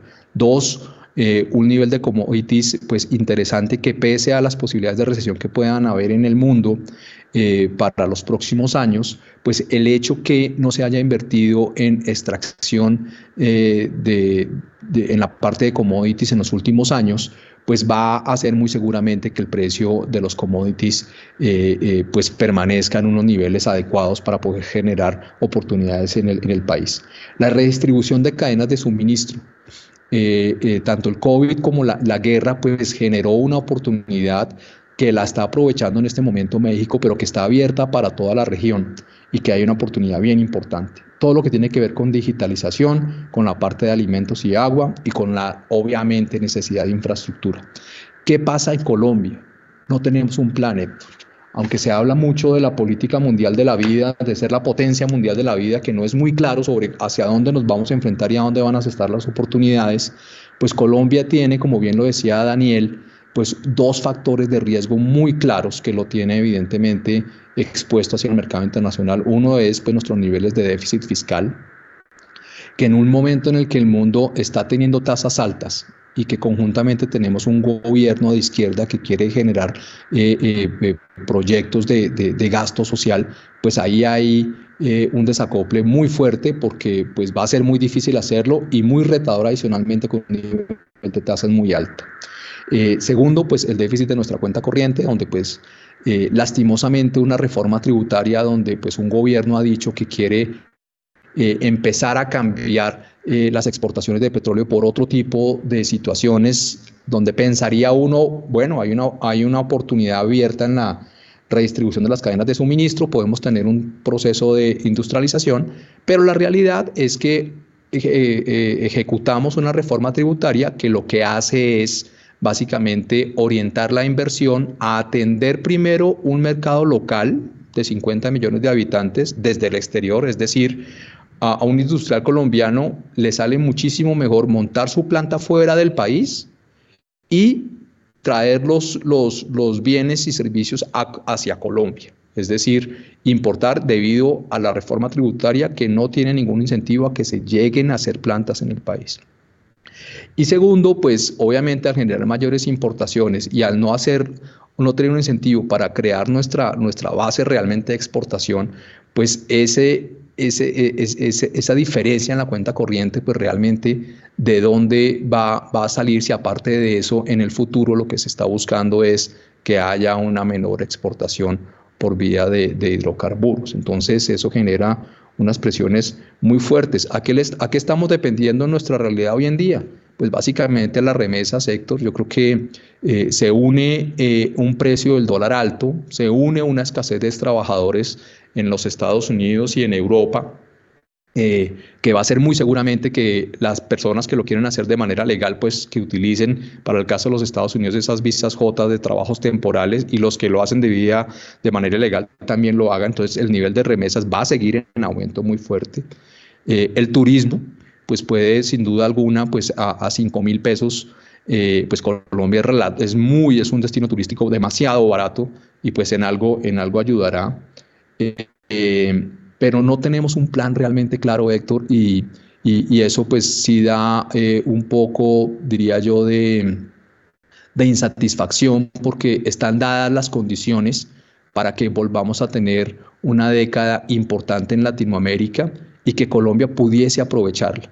Y a diferencia del 2002, cuando también tuvimos una devaluación para ese año muy fuerte, o sea, muy similar a la que tuvimos en este 2022, de arranque del, mandato del presidente Uribe y de arranque del, mandato del presidente Petro. Pero la diferencia es que después de este 2002 había un plan concreto, vamos a exportar, a, producir un millón de barriles diarios. Y, y, Colombia arrancó en esa meta. Vamos a traer inversión. Y Colombia empezó a traer inversión. Aquí en este momento es una política de decrecer y, de ser el, la potencia mundial de la vida, que, que, no deja nada claro y pues vamos a perder una, una oportunidad muy importante y, y, y, pues nos va a perjudicar y nos está haciendo en la parte de empresario y de, de inversionista eh, pues la cuesta cada vez más difícil de, de creer y apostarle al país, habiendo posibilidades de hacerlo, Héctor. Muy bien, gracias Diego. Pues ya son las 7 de la mañana y 31 minutos. Óigame Daniel y regresamos con usted porque el ministro de Hacienda también habló acerca del aumento del salario mínimo. ¿Qué fue lo que dijo? El ministro de Hacienda, José Antonio Campo, aseguró que el alza del salario mínimo de 16% no debería afectar significativamente la inflación. Esto fue lo que dijo Bueno, la decisión sobre el salario mínimo no debe realmente afectar eh, eh, significativamente las proyecciones de inflación. Eh, la tradición colombiana es que la, el salario mínimo se, se, ajusta con base en la inflación del año que termina, digamos, que para compensar la inflación para los trabajadores, más el aumento de productividad. Entonces, en este, en este año eh, en particular, digamos, eh, la, eh, el problema básico es que la inflación para los hogares de ingreso bajo fue muy, es muy superior a la inflación total. por, pues, básicamente por el peso que tienen los precios de los alimentos, que son los precios que más han aumentado. Entonces, y que son muy importantes las canastas de los hogares de, más pobres de, del país.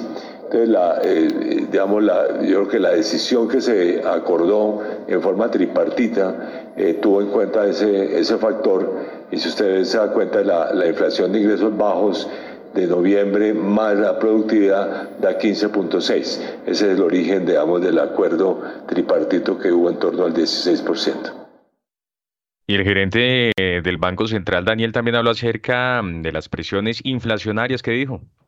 El gerente general del Banco de la República, Leonardo Villar, aseguró que no se prevén hacia adelante presiones para la inflación por el lado de la devaluación del peso colombiano como las observadas en los dos años recientes. Esto fue lo que dijo.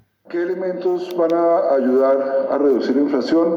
Hay una parte que está prevista en las proyecciones que viene haciendo desde hace un tiempo el equipo económico del banco y es que el aumento tan fuerte que se ha dado en el precio relativo de los alimentos, con un aumento nominal de, esos precios de los alimentos de 27%, empiece a eh, frenarse o eventualmente incluso a revertirse parcialmente en el año 2023, eh, cuando las dificultades de oferta que ha habido en ese sector eh, se vayan relajando con ayuda de las políticas también que el gobierno, como lo ha explicado el ministro, está adelantando para favorecer la producción agropecuaria.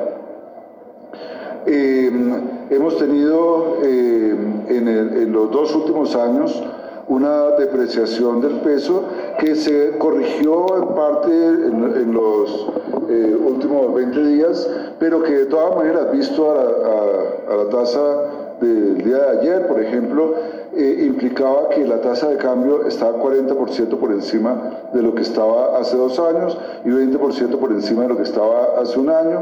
Eh, tipo de presiones no se prevé que se mantengan hacia el futuro, por el contrario podría más bien eh, verse alguna eh, tendencia en, una dirección contraria que ayudaría a bajar las presiones inflacionarias. Y por supuesto, el hecho de que el banco haya subido la tasa de interés para mitigar eh, las presiones de excesos de demanda van a ayudar a que esos excesos de demanda eh, disminuyan de manera importante, vayan desapareciendo y eh, ayuden, y ese proceso ayude a reducir las presiones inflacionarias y a llevar la inflación en la dirección de la meta, no en el muy corto plazo, pero sí en un periodo que nosotros estimamos eh, de dos años y que de todas maneras para el, año, para el año 2023 implicaría una reducción muy significativa que llevaría la inflación a niveles del orden del 7%.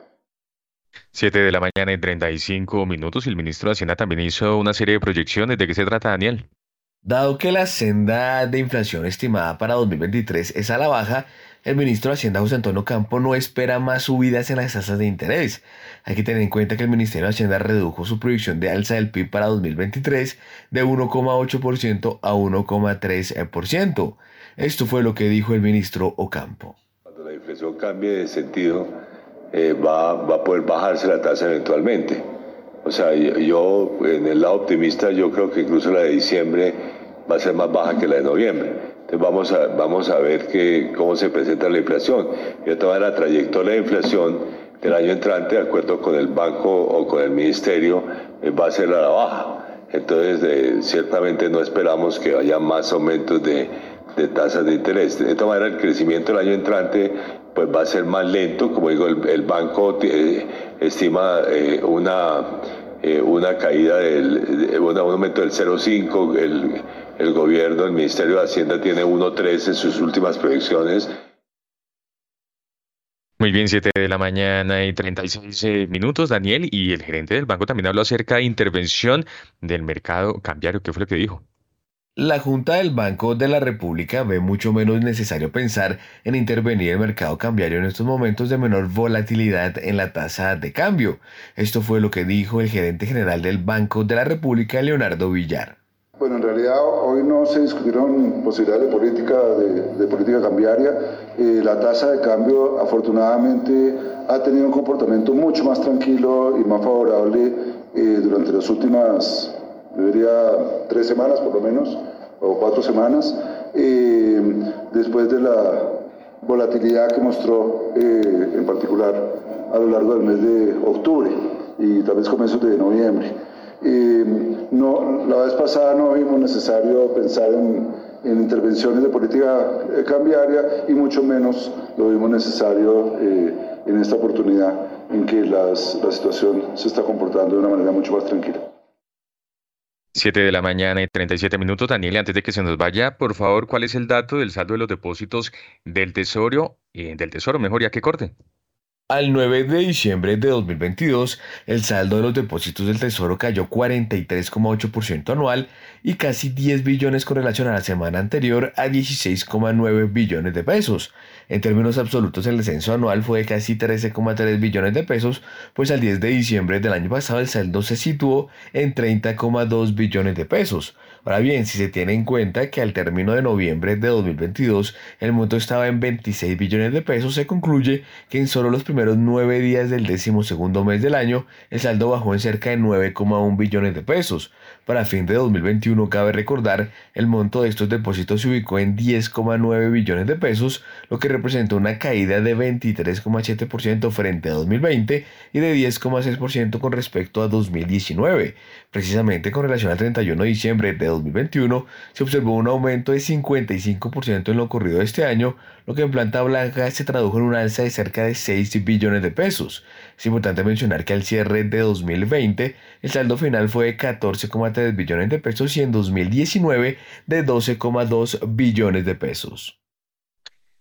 Gracias, Daniel Tamara, por su completa información. Ya son las 7 de la mañana y 39 minutos y hoy es un buen momento para que empieces a conquistar el mercado global colombiano. Compra activos globales en pesos colombianos y diversifica tu portafolio de inversión. Conoce más en bbc.com.co 7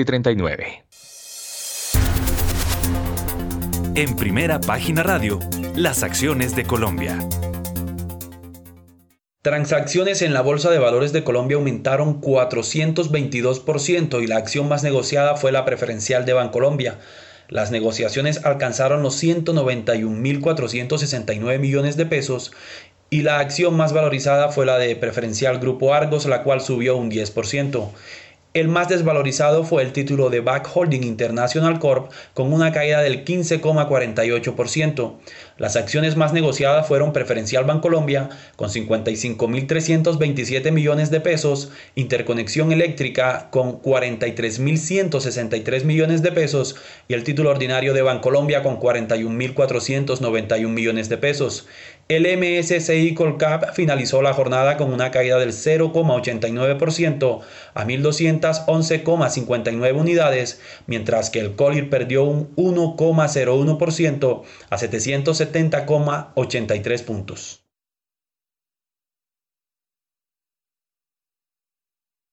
Mil gracias, don Romario Ortiz. Bueno, 7 eh, y 40 minutos de la mañana. Em, Andrés Moreno Jaramillo, eh, lo que acaba de oír y el impulso final de la Bolsa de Colombia y los mercados eh, en lo que ¿Cuánto contó usted? ¿Nueve días? Nueve días, sí, señor. Bueno, hágale, señor. Bueno, el rally de fin de año, por lo menos hasta ahorita no ha llegado. Papá Noel no ha llegado con el rally navideño en la bolsa en Colombia y por el contrario como que se alejó. Hubo un rebalanceo el viernes del FUTSE que ocasionó una caída impresionante en la bolsa en Colombia. Acciones como BHI cayendo 15%, acaba de salir de una OPA de 293 pesos y ya vale 239 pesos.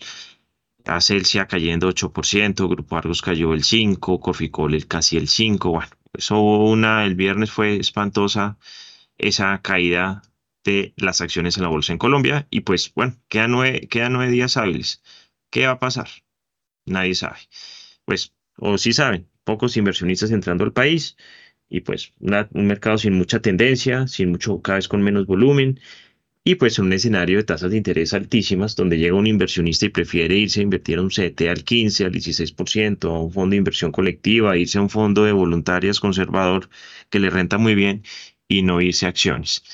El MSCI Colcap está a 1200 puntos, 1211, otra vez a punto de romper ese 1200, cae 14,13% en el año. Estamos otra vez acercándonos a esos niveles más bajos del año 2022 donde solamente hay ocho acciones que suben este año, son nueve en total, pero del Colcap solamente sube Nutresa 50%, Grupo Sura 25% y Bancolombia 21%. Son las tres del GEA. Nutresa sube 50% porque les aplicaron cuatro OPAs. Si no estaría aquí en acción en, en qué precio. Grupo Sura sube 25% tras tres OPAs. Y Bancolombia sube 21% seguramente por una especulación, la ordinaria de, lo que viene allí con Gilinski en el año 2023. El resto de acciones que suben no tienen liquidez. Cemex sube, CLH, Cemex, Colombia sube porque la van a deslistar del mercado y está ajustando, digamos, a ese precio después de haber estado casi en mínimos. Sube el Cóndor 72%, por lo que ya hemos hablado de la compra de Colpatria. Sube Marley 32%, la única operación que hace cada año y sube. Enca sube 26% porque también seguramente el otro año será una de las OPAs que haya en el mercado. Y el resto BVA y Titan, que son compañías que se negocian por ahí una vez cada tres meses. No hay nada. O sea, si no hubiera sido por esas OPAs de Gilinski que le dieron liquidez y el impulso a Nutresa, a Grupo Sura y a Bancolombia, no estaríamos en nada.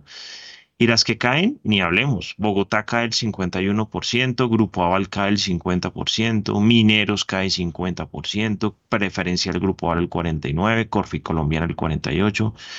Las preferenciales del GA no han funcionado. 45% la preferencial Grupo Sura, 42% cae la preferencial Cementos Argos. La ETV de Claudia López cae 41% y Grupo Argos. Grupo Argos había una OPA de 19 mil pesos, el mercado dijo que no, terminó cerrando 8 mil 800 pesos en mínimos de mucho tiempo esa acción a menos de mitad de precio y no pasa nada. Es una acción que cae este año 35%, pero todo el mundo sigue hablando de que hay que darle valor a los inversionistas, pero quién sabe a quiénes. Canacol sube 34%. En general, la mayoría de acciones del Colcap caen en promedio 20, entre el 20 y el 30%. Es una barbaridad lo que ocurrió con el mercado accionario eh, que no refleja la realidad de las compañías. Eh, hay unas expectativas y un pesimismo espantoso, unas malas expectativas a futuro que la mayoría de analistas no lo vemos tan así, pero el problema es que no hay inversionistas en acciones, apenas somos 64 emisores, hay uno que se va a ir, no llegan los inversionistas que llegan son el retail, personas naturales con bajos montos que no tienen el músculo para sostener este mercado y para hacerle formar precios suficientes. Cada vez que hay un rebalanceo de un fondo internacional o un extranjero se va, no hay quien compre, los extranjeros se van. Sí han llegado algunos extranjeros, eh, o sea, en eso algunos analistas que dicen que todo uno se está yendo, no, algunos extranjeros están yendo, otros están llegando los que están llegando de pronto tienen mejor, la, peor calificación o perfil de largo plazo que, los que están yendo. Eso puede ser una razón. Pero eh, la realidad es que necesitamos más inversión extranjera. Necesitamos más compromiso del gobierno, el presidente, de darle confianza a los inversionistas para que vengan a, a, nuestra renta fija, a nuestra renta variable, a otro tipo de proyectos. Eso puede hacer que el dólar baje y todos los ciudadanos eh, nos beneficiamos de ello. Entonces, pues, muy complicado como está cerrando el año. Las personas que quieran invertir con alto riesgo, comprar precios bajos, el mercado accionario en Colombia lo están regalando, está baratísimo, no refleja la realidad ni las expectativas ni siquiera el siguiente año y puede ser una oportunidad para diversificación, pero tiene que tener la persona un perfil de riesgo adecuado porque el mundo y Colombia están muy volátiles. Mil gracias, don Andrés Moreno. 7 y 46 minutos de la mañana. A esta hora tenemos una invitada muy especial a primera página radio. Se trata de Isabel Cristina Riveros Pineda. Es economista, especialista en evaluación y desarrollo de proyectos de la Universidad de Externado. Tiene una maestría en análisis de problemas políticos, económicos e internacionales, muy ligada a tratados internacionales, a comercio exterior, por aquí me aparece jefe de negociación, fue en materia de reglas de origen y asesora de dirección de integración económica del Ministerio de Comercio. Isabel Cristina, bienvenida a Primera Página Radio. Buenos días a toda la mesa, buenos días a los oyentes, ¿cómo están? Pues aguantando frío, bueno, eh, celebrando o, poquito de fútbol. Eh, no, claro, celebrando un partido maravilloso el día de ayer. Mm, ah, bueno. Bueno, ella es actualmente la directora ejecutiva de la Cámara de Industria de Pulpa, Papel y Cartón de la Andy. Bueno, Isabel Cristina, venga a ver, en mi relación con el papel, bueno, fuera de los libros, eh, el papel periódico, yo recuerdo por muchos años, pues mis comienzos fueron por allá por la República, el espectador, el tiempo, siempre de lo que uno vivía era de rollos para la rotativa, el fin de año era hacer cuentas de cuánto papel había entrado, cuánto no, bueno, los canadienses y un poco de cosas más era lo que sonaba en ese tiempo. Eh, ¿Por qué no hacemos un marco de cuál es hoy la industria? Porque es que veo aquí que tiene una contribución de más del 4% en el PIB de la economía colombiana, pero ¿qué es hoy el papel en la economía? Bueno, yo, yo le estoy quitando que los periódicos ya poquito, ¿no? Entonces, ¿cómo es el asunto? Bueno, entonces empecemos. Este año hemos tenido una producción a septiembre de 664 mil toneladas, un poco más de eso. Pero, ¿qué son esos papeles? Nosotros no somos productores de papel periódico, el papel que mencionabas ahora, porque ese papel es de, una fibra, un proceso mecánico.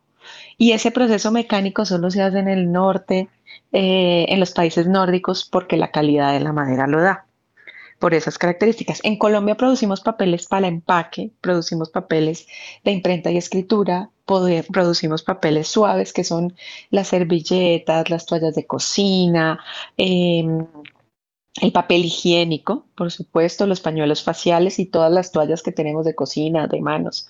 Esos son los papeles que producimos. Y en empaque principalmente tenemos el, el que se usa para hacer las cajas corrugados para transporte de mercancías, eh, las bolsas de compras que utilizamos y también tenemos las cajas plegadizas.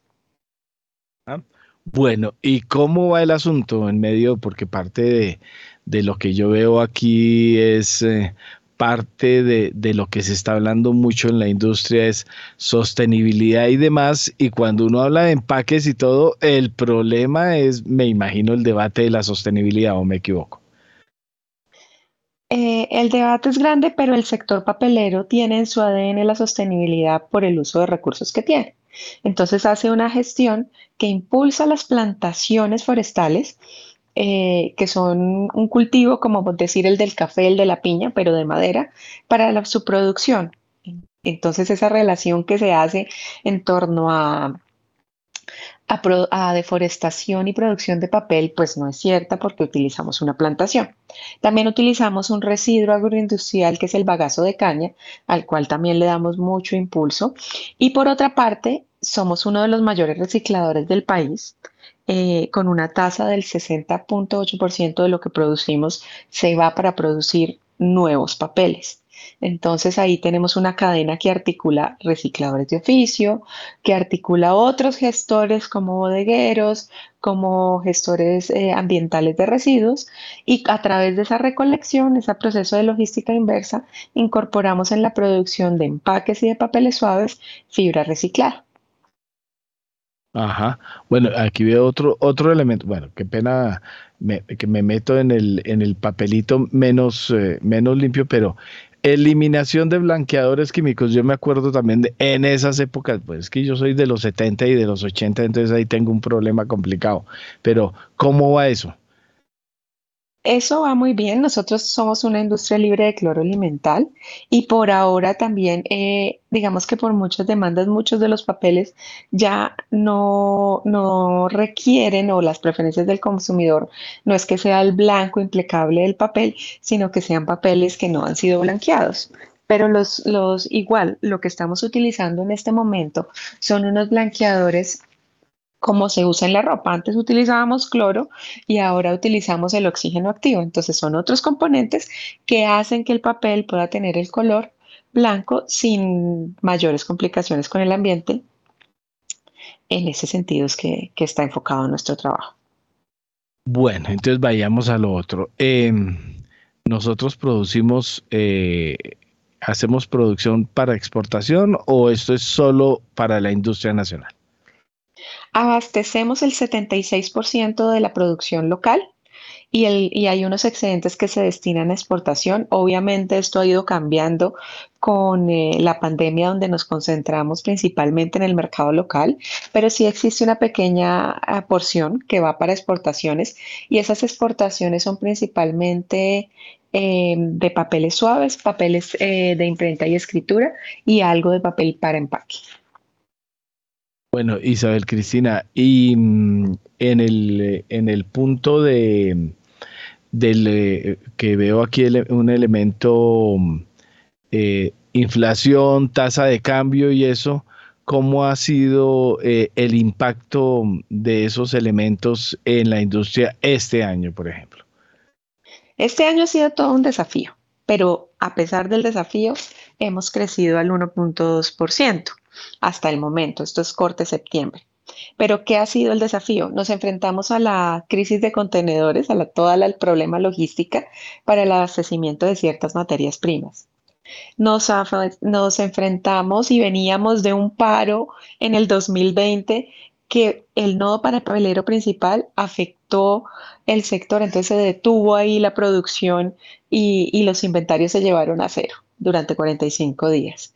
Eh, obviamente tenemos la inflación. A pesar de ello, seguimos creciendo, seguimos con nuestro compromiso de abastecer el, el mercado nacional y para el año entrante seguiremos enfrentando esos eh, desafíos produciendo papeles y cartones sostenibles para abastecer las necesidades de los colombianos. Bueno, es Isabel Cristina Riveros, la directora ejecutiva de la Cámara de Industria Pulpa, Papel y Cartón.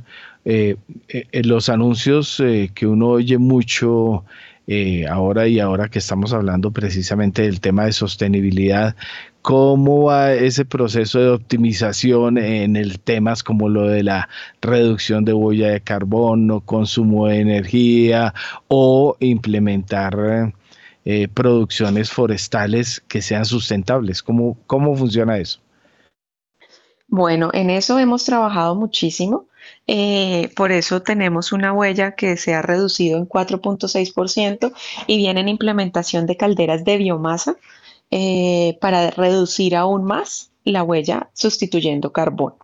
Por otro lado, el consumo de energía por tonelada eh, lo hemos reducido en 18.3%. Esto es muy importante porque se implementan procesos de eficiencia energética, nos pasamos a combustibles más limpios como eh, el gas y seguimos buscando alternativas más limpias como la biomasa para lograr que Colombia alcance las metas eh, o nuestra contribución por lo menos como sector productivo para que Colombia alcance el cumplimiento de las metas del Acuerdo de París. Muy bien, pues Isabel Cristina, muchas gracias por haber estado con nosotros en esta emisión de Primera Página Radio y siempre bienvenida a Javeriana Estéreo. Un feliz día. Muchísimas gracias y feliz día para ustedes también.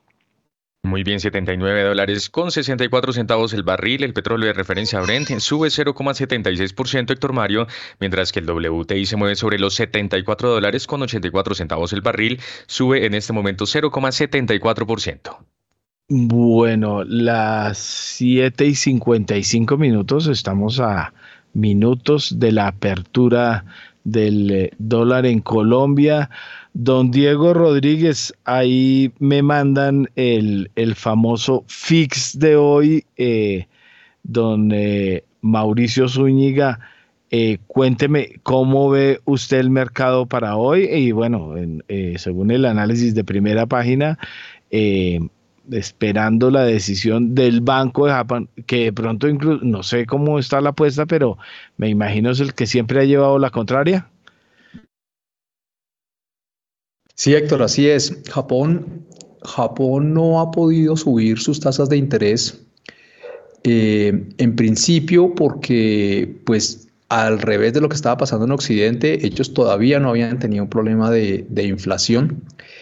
Eh, sin embargo, estaba generando cuando sucedió toda la parte de, la crisis de los bonos del, tesoro inglés que dejaron en problemas a los fondos de pensiones ingleses y que tuvo que el Banco Central inglés salir a intervenir, eso fue hace unos meses aproximadamente, pues empezó también a correr el rumor que, eh, que podía estar sucediendo en los fondos de pensiones japoneses y en las entidades japonesas, y de ahí que el Banco Central no podía subir sus tasas de interés. Esto pues para, para los oyentes, Japón pues este, este problema que está viviendo el mundo, es decir, que venimos de un periodo muy largo de tasas muy bajas e incluso negativas, con unos niveles de inflación muy bajitos, y que empieza a haber una corrección en la política de tasas de interés que hace que las tasas de interés suban,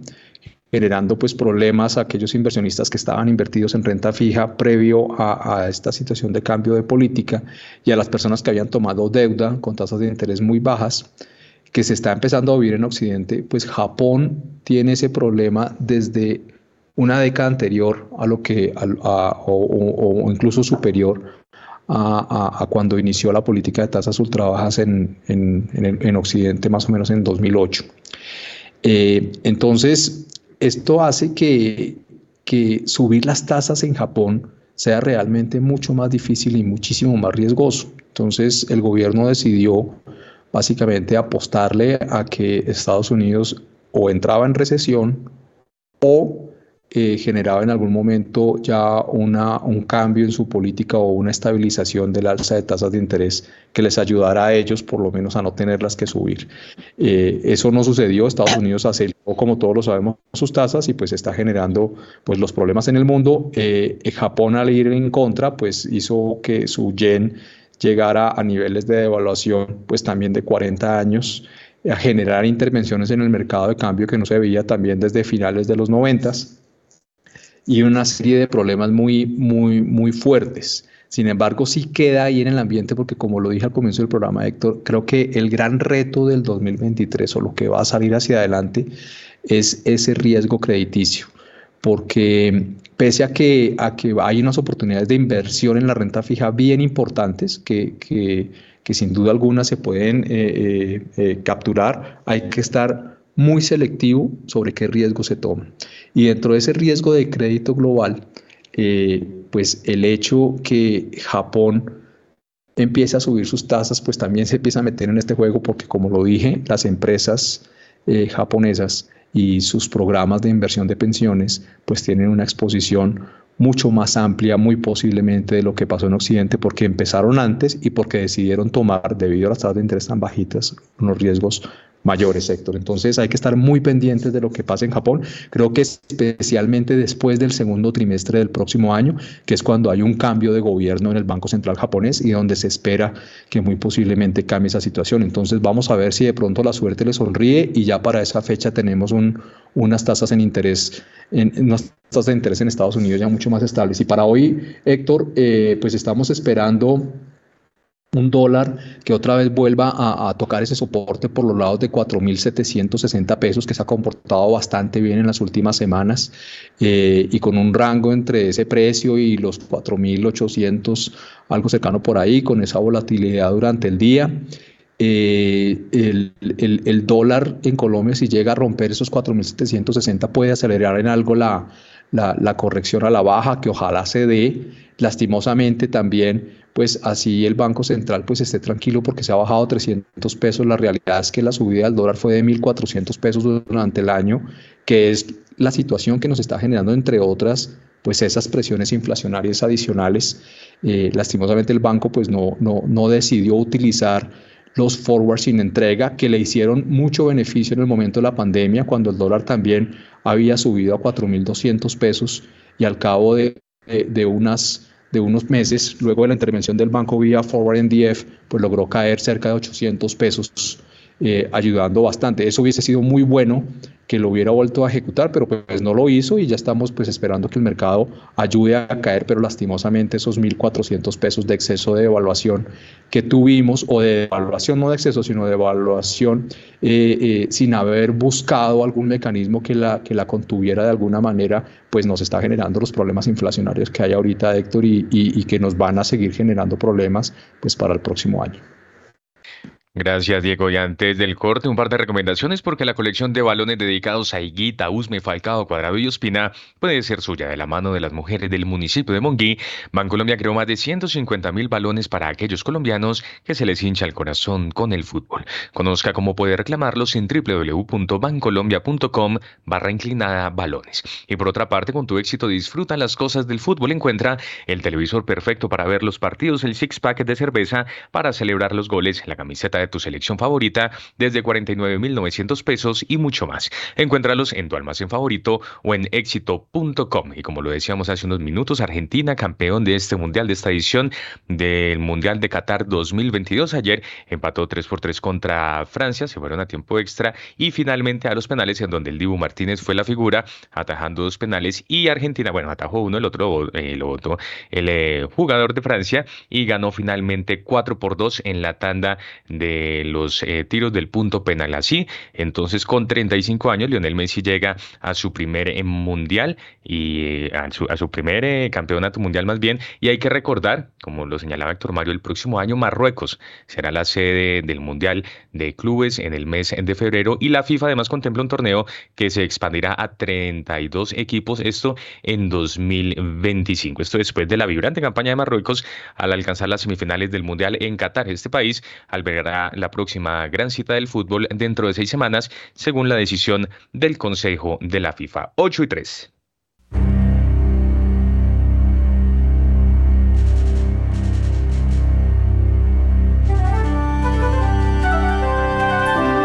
...91.9 Javeriana Estéreo, Bogotá. HJKZ. 45 años. Sin fronteras.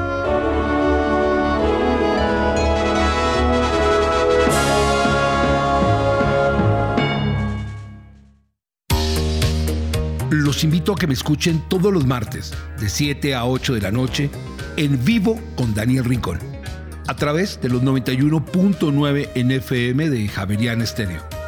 Entrevistas, música, datos curiosos y recuerden, cada semana un tema totalmente diferente. Javerian Estéreo, sin fronteras.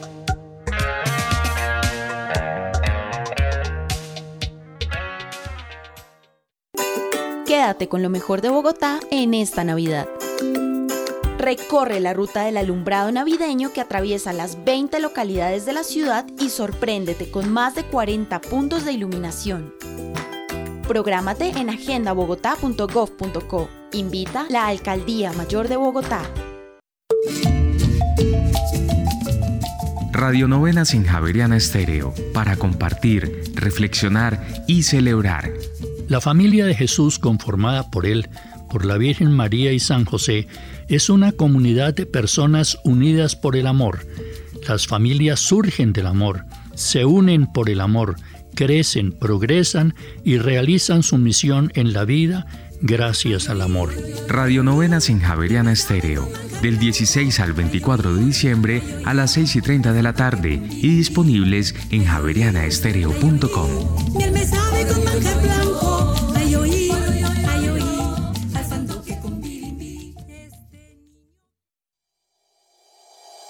En Acciones y Valores, nuestra prioridad es construir la mejor versión de su futuro financiero. Por ello, creamos soluciones para cada uno de sus objetivos. Descubra nuevas formas de ahorrar y simplifique todo desde el celular a través de inversiones digitales desde un peso. Genere rentabilidad y a la vez impacto positivo en el mundo con inversiones responsables. Construya su plan de inversión personalizado con asesoría exclusiva y especializada. Optimice el manejo de recursos de su empresa por medio de soluciones de tesorería. Realice envíos y pagos internacionales seguros de la mano de nuestro aliado Western Union. Es momento de crear metas juntos. Conozca la mejor forma de hacerlo. Contáctenos en www.axivalores.com o al WhatsApp 323-236-5222, vigilado y regulado por la Superintendencia Financiera de Colombia.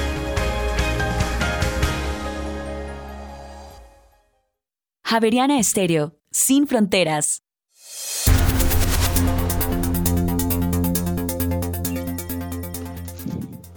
Muy bien, en Colombia ya son las 8 de la mañana y 6 minutos. Continuamos en primera página radio y Rolando Lozano tiene la noticia empresarial. ¿De qué se trata, Rolando?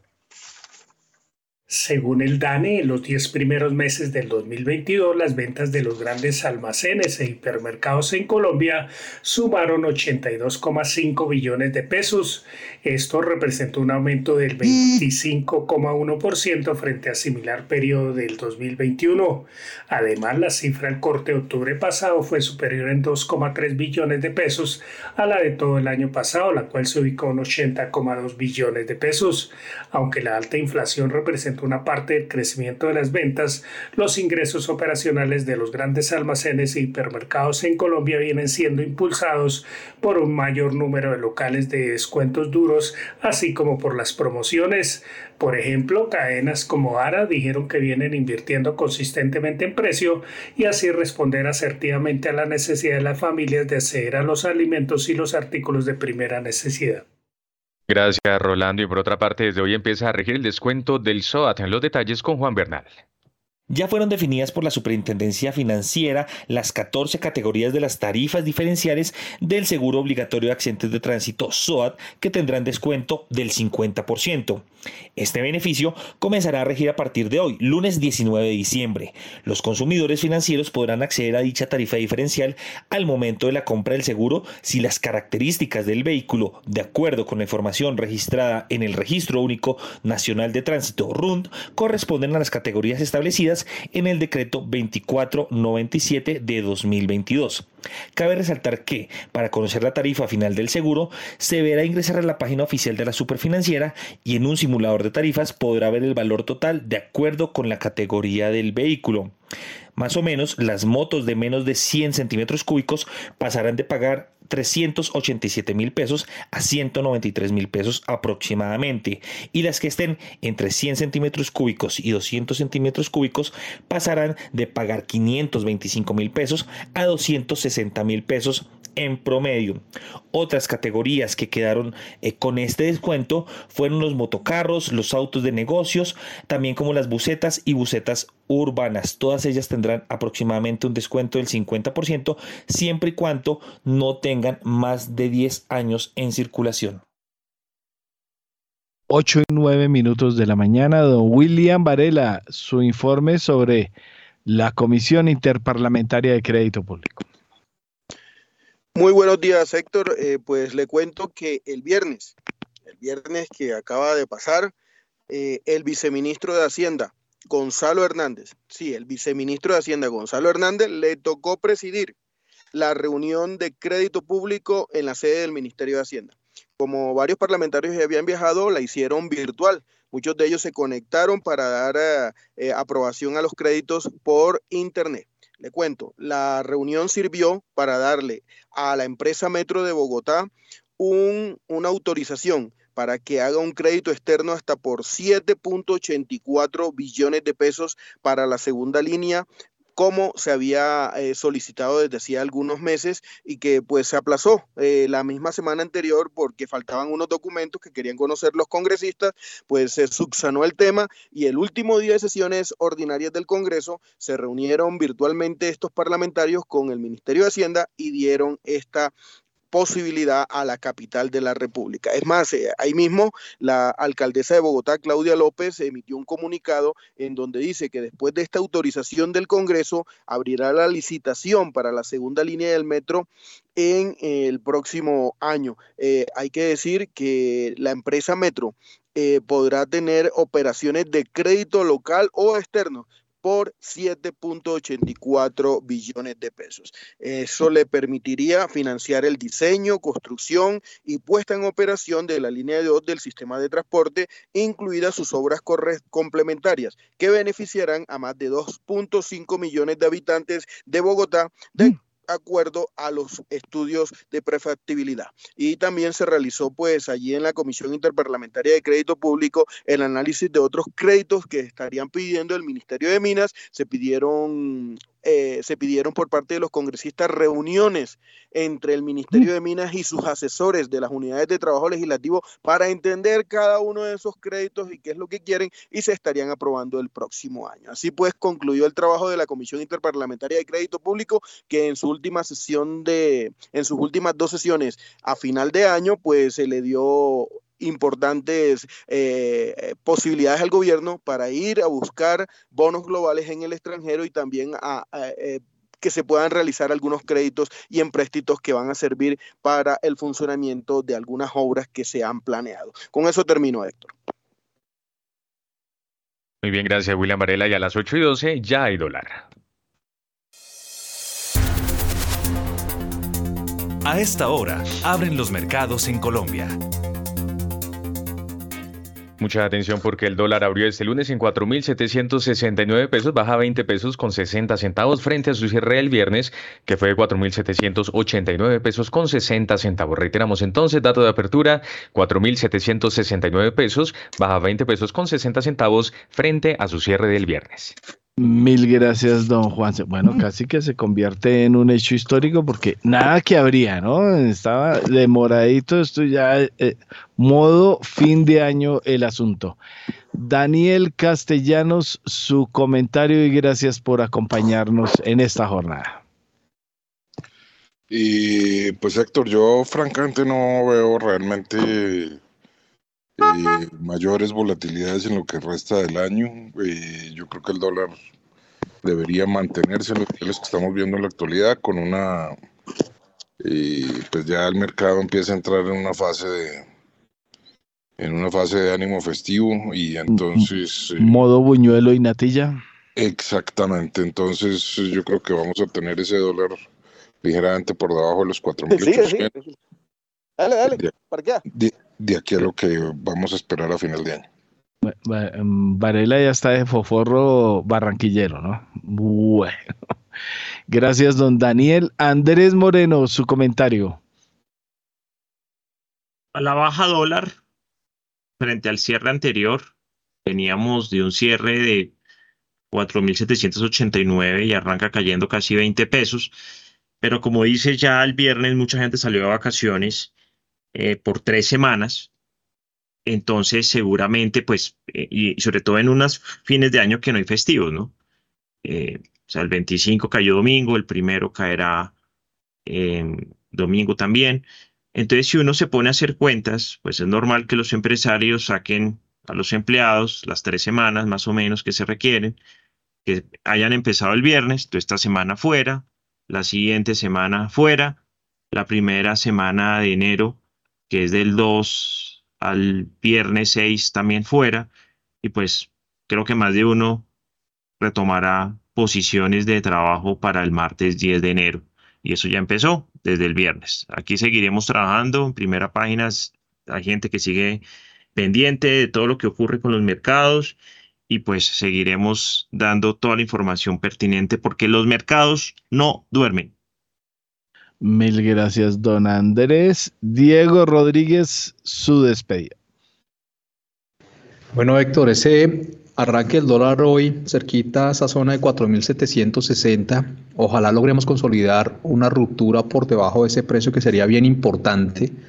Para los oyentes en los últimos seis meses, pues con esa subida desde el mínimo al máximo de 5.000, un poco más de 5.100 pesos, un alza de 1.400 pesos el mes pasado el dólar generó una eh, situación técnica bien interesante con una reducción importante del precio del dólar. Es, es, bien importante que este mes se consolide una ruptura de 4.760 eh, para que le dé espacio al, al, dólar de una corrección todavía mayor y ojalá pues para poder tener un cierre entre 4.600, 4.700 pesos, ojalá 4.500 o 4.650 pesos, que sería pues muy bueno para, para el cierre del año y que nos ayude un poco en, las cifras y en las expectativas de inflación para el próximo, Héctor.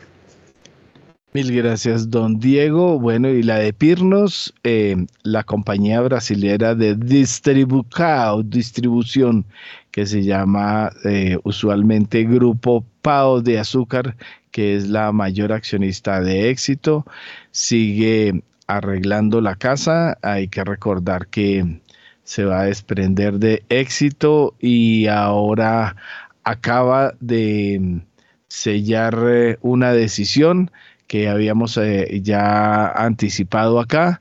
Eh, va a terminar con su aplicación de domicilios o delivery James, la cierra en Brasil y asume eh, los envíos a domicilio directamente, es decir, termina con la famosa competencia que tenía, por ejemplo, para productos como Rappi en Brasil y se fusiona, la absorbe y desaparece la app eh, y va a continuar eh, enviando desde sus almacenes todos los domicilios directamente. Se acaba James en Brasil y el grupo Pau de Azúcar sigue ajustando sus cuestiones internas y hay que recordar que ahora en 2023 sale de la, del control de eh, el éxito en una operación que busca alinderar todos sus negocios. Hay que recordar que todos son controlados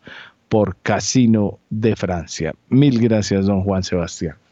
Sí, señor, 8 de la mañana y 17 minutos y en este momento el dólar se mueve sobre los 4.770 pesos con 50 centavos, en promedio 4.770 pesos con 49 centavos y hasta el momento se han transado 3 millones de dólares en cuatro operaciones. Y así llegamos entonces al final de esta emisión. A ustedes muchas gracias por haber estado con nosotros, a Diego Rodríguez, Daniel Castellanos, Andrés Moreno Jaramillo e Isabel Cristina Rivero, nuestros invitados el día de hoy. Héctor Mario Rodríguez en la dirección y en la presentación quien les habla Juan Sebastián Ortiz. No se vayan no se vayan que ya llega mañana Sin Fronteras. Que tengan todos ustedes un feliz inicio de semana.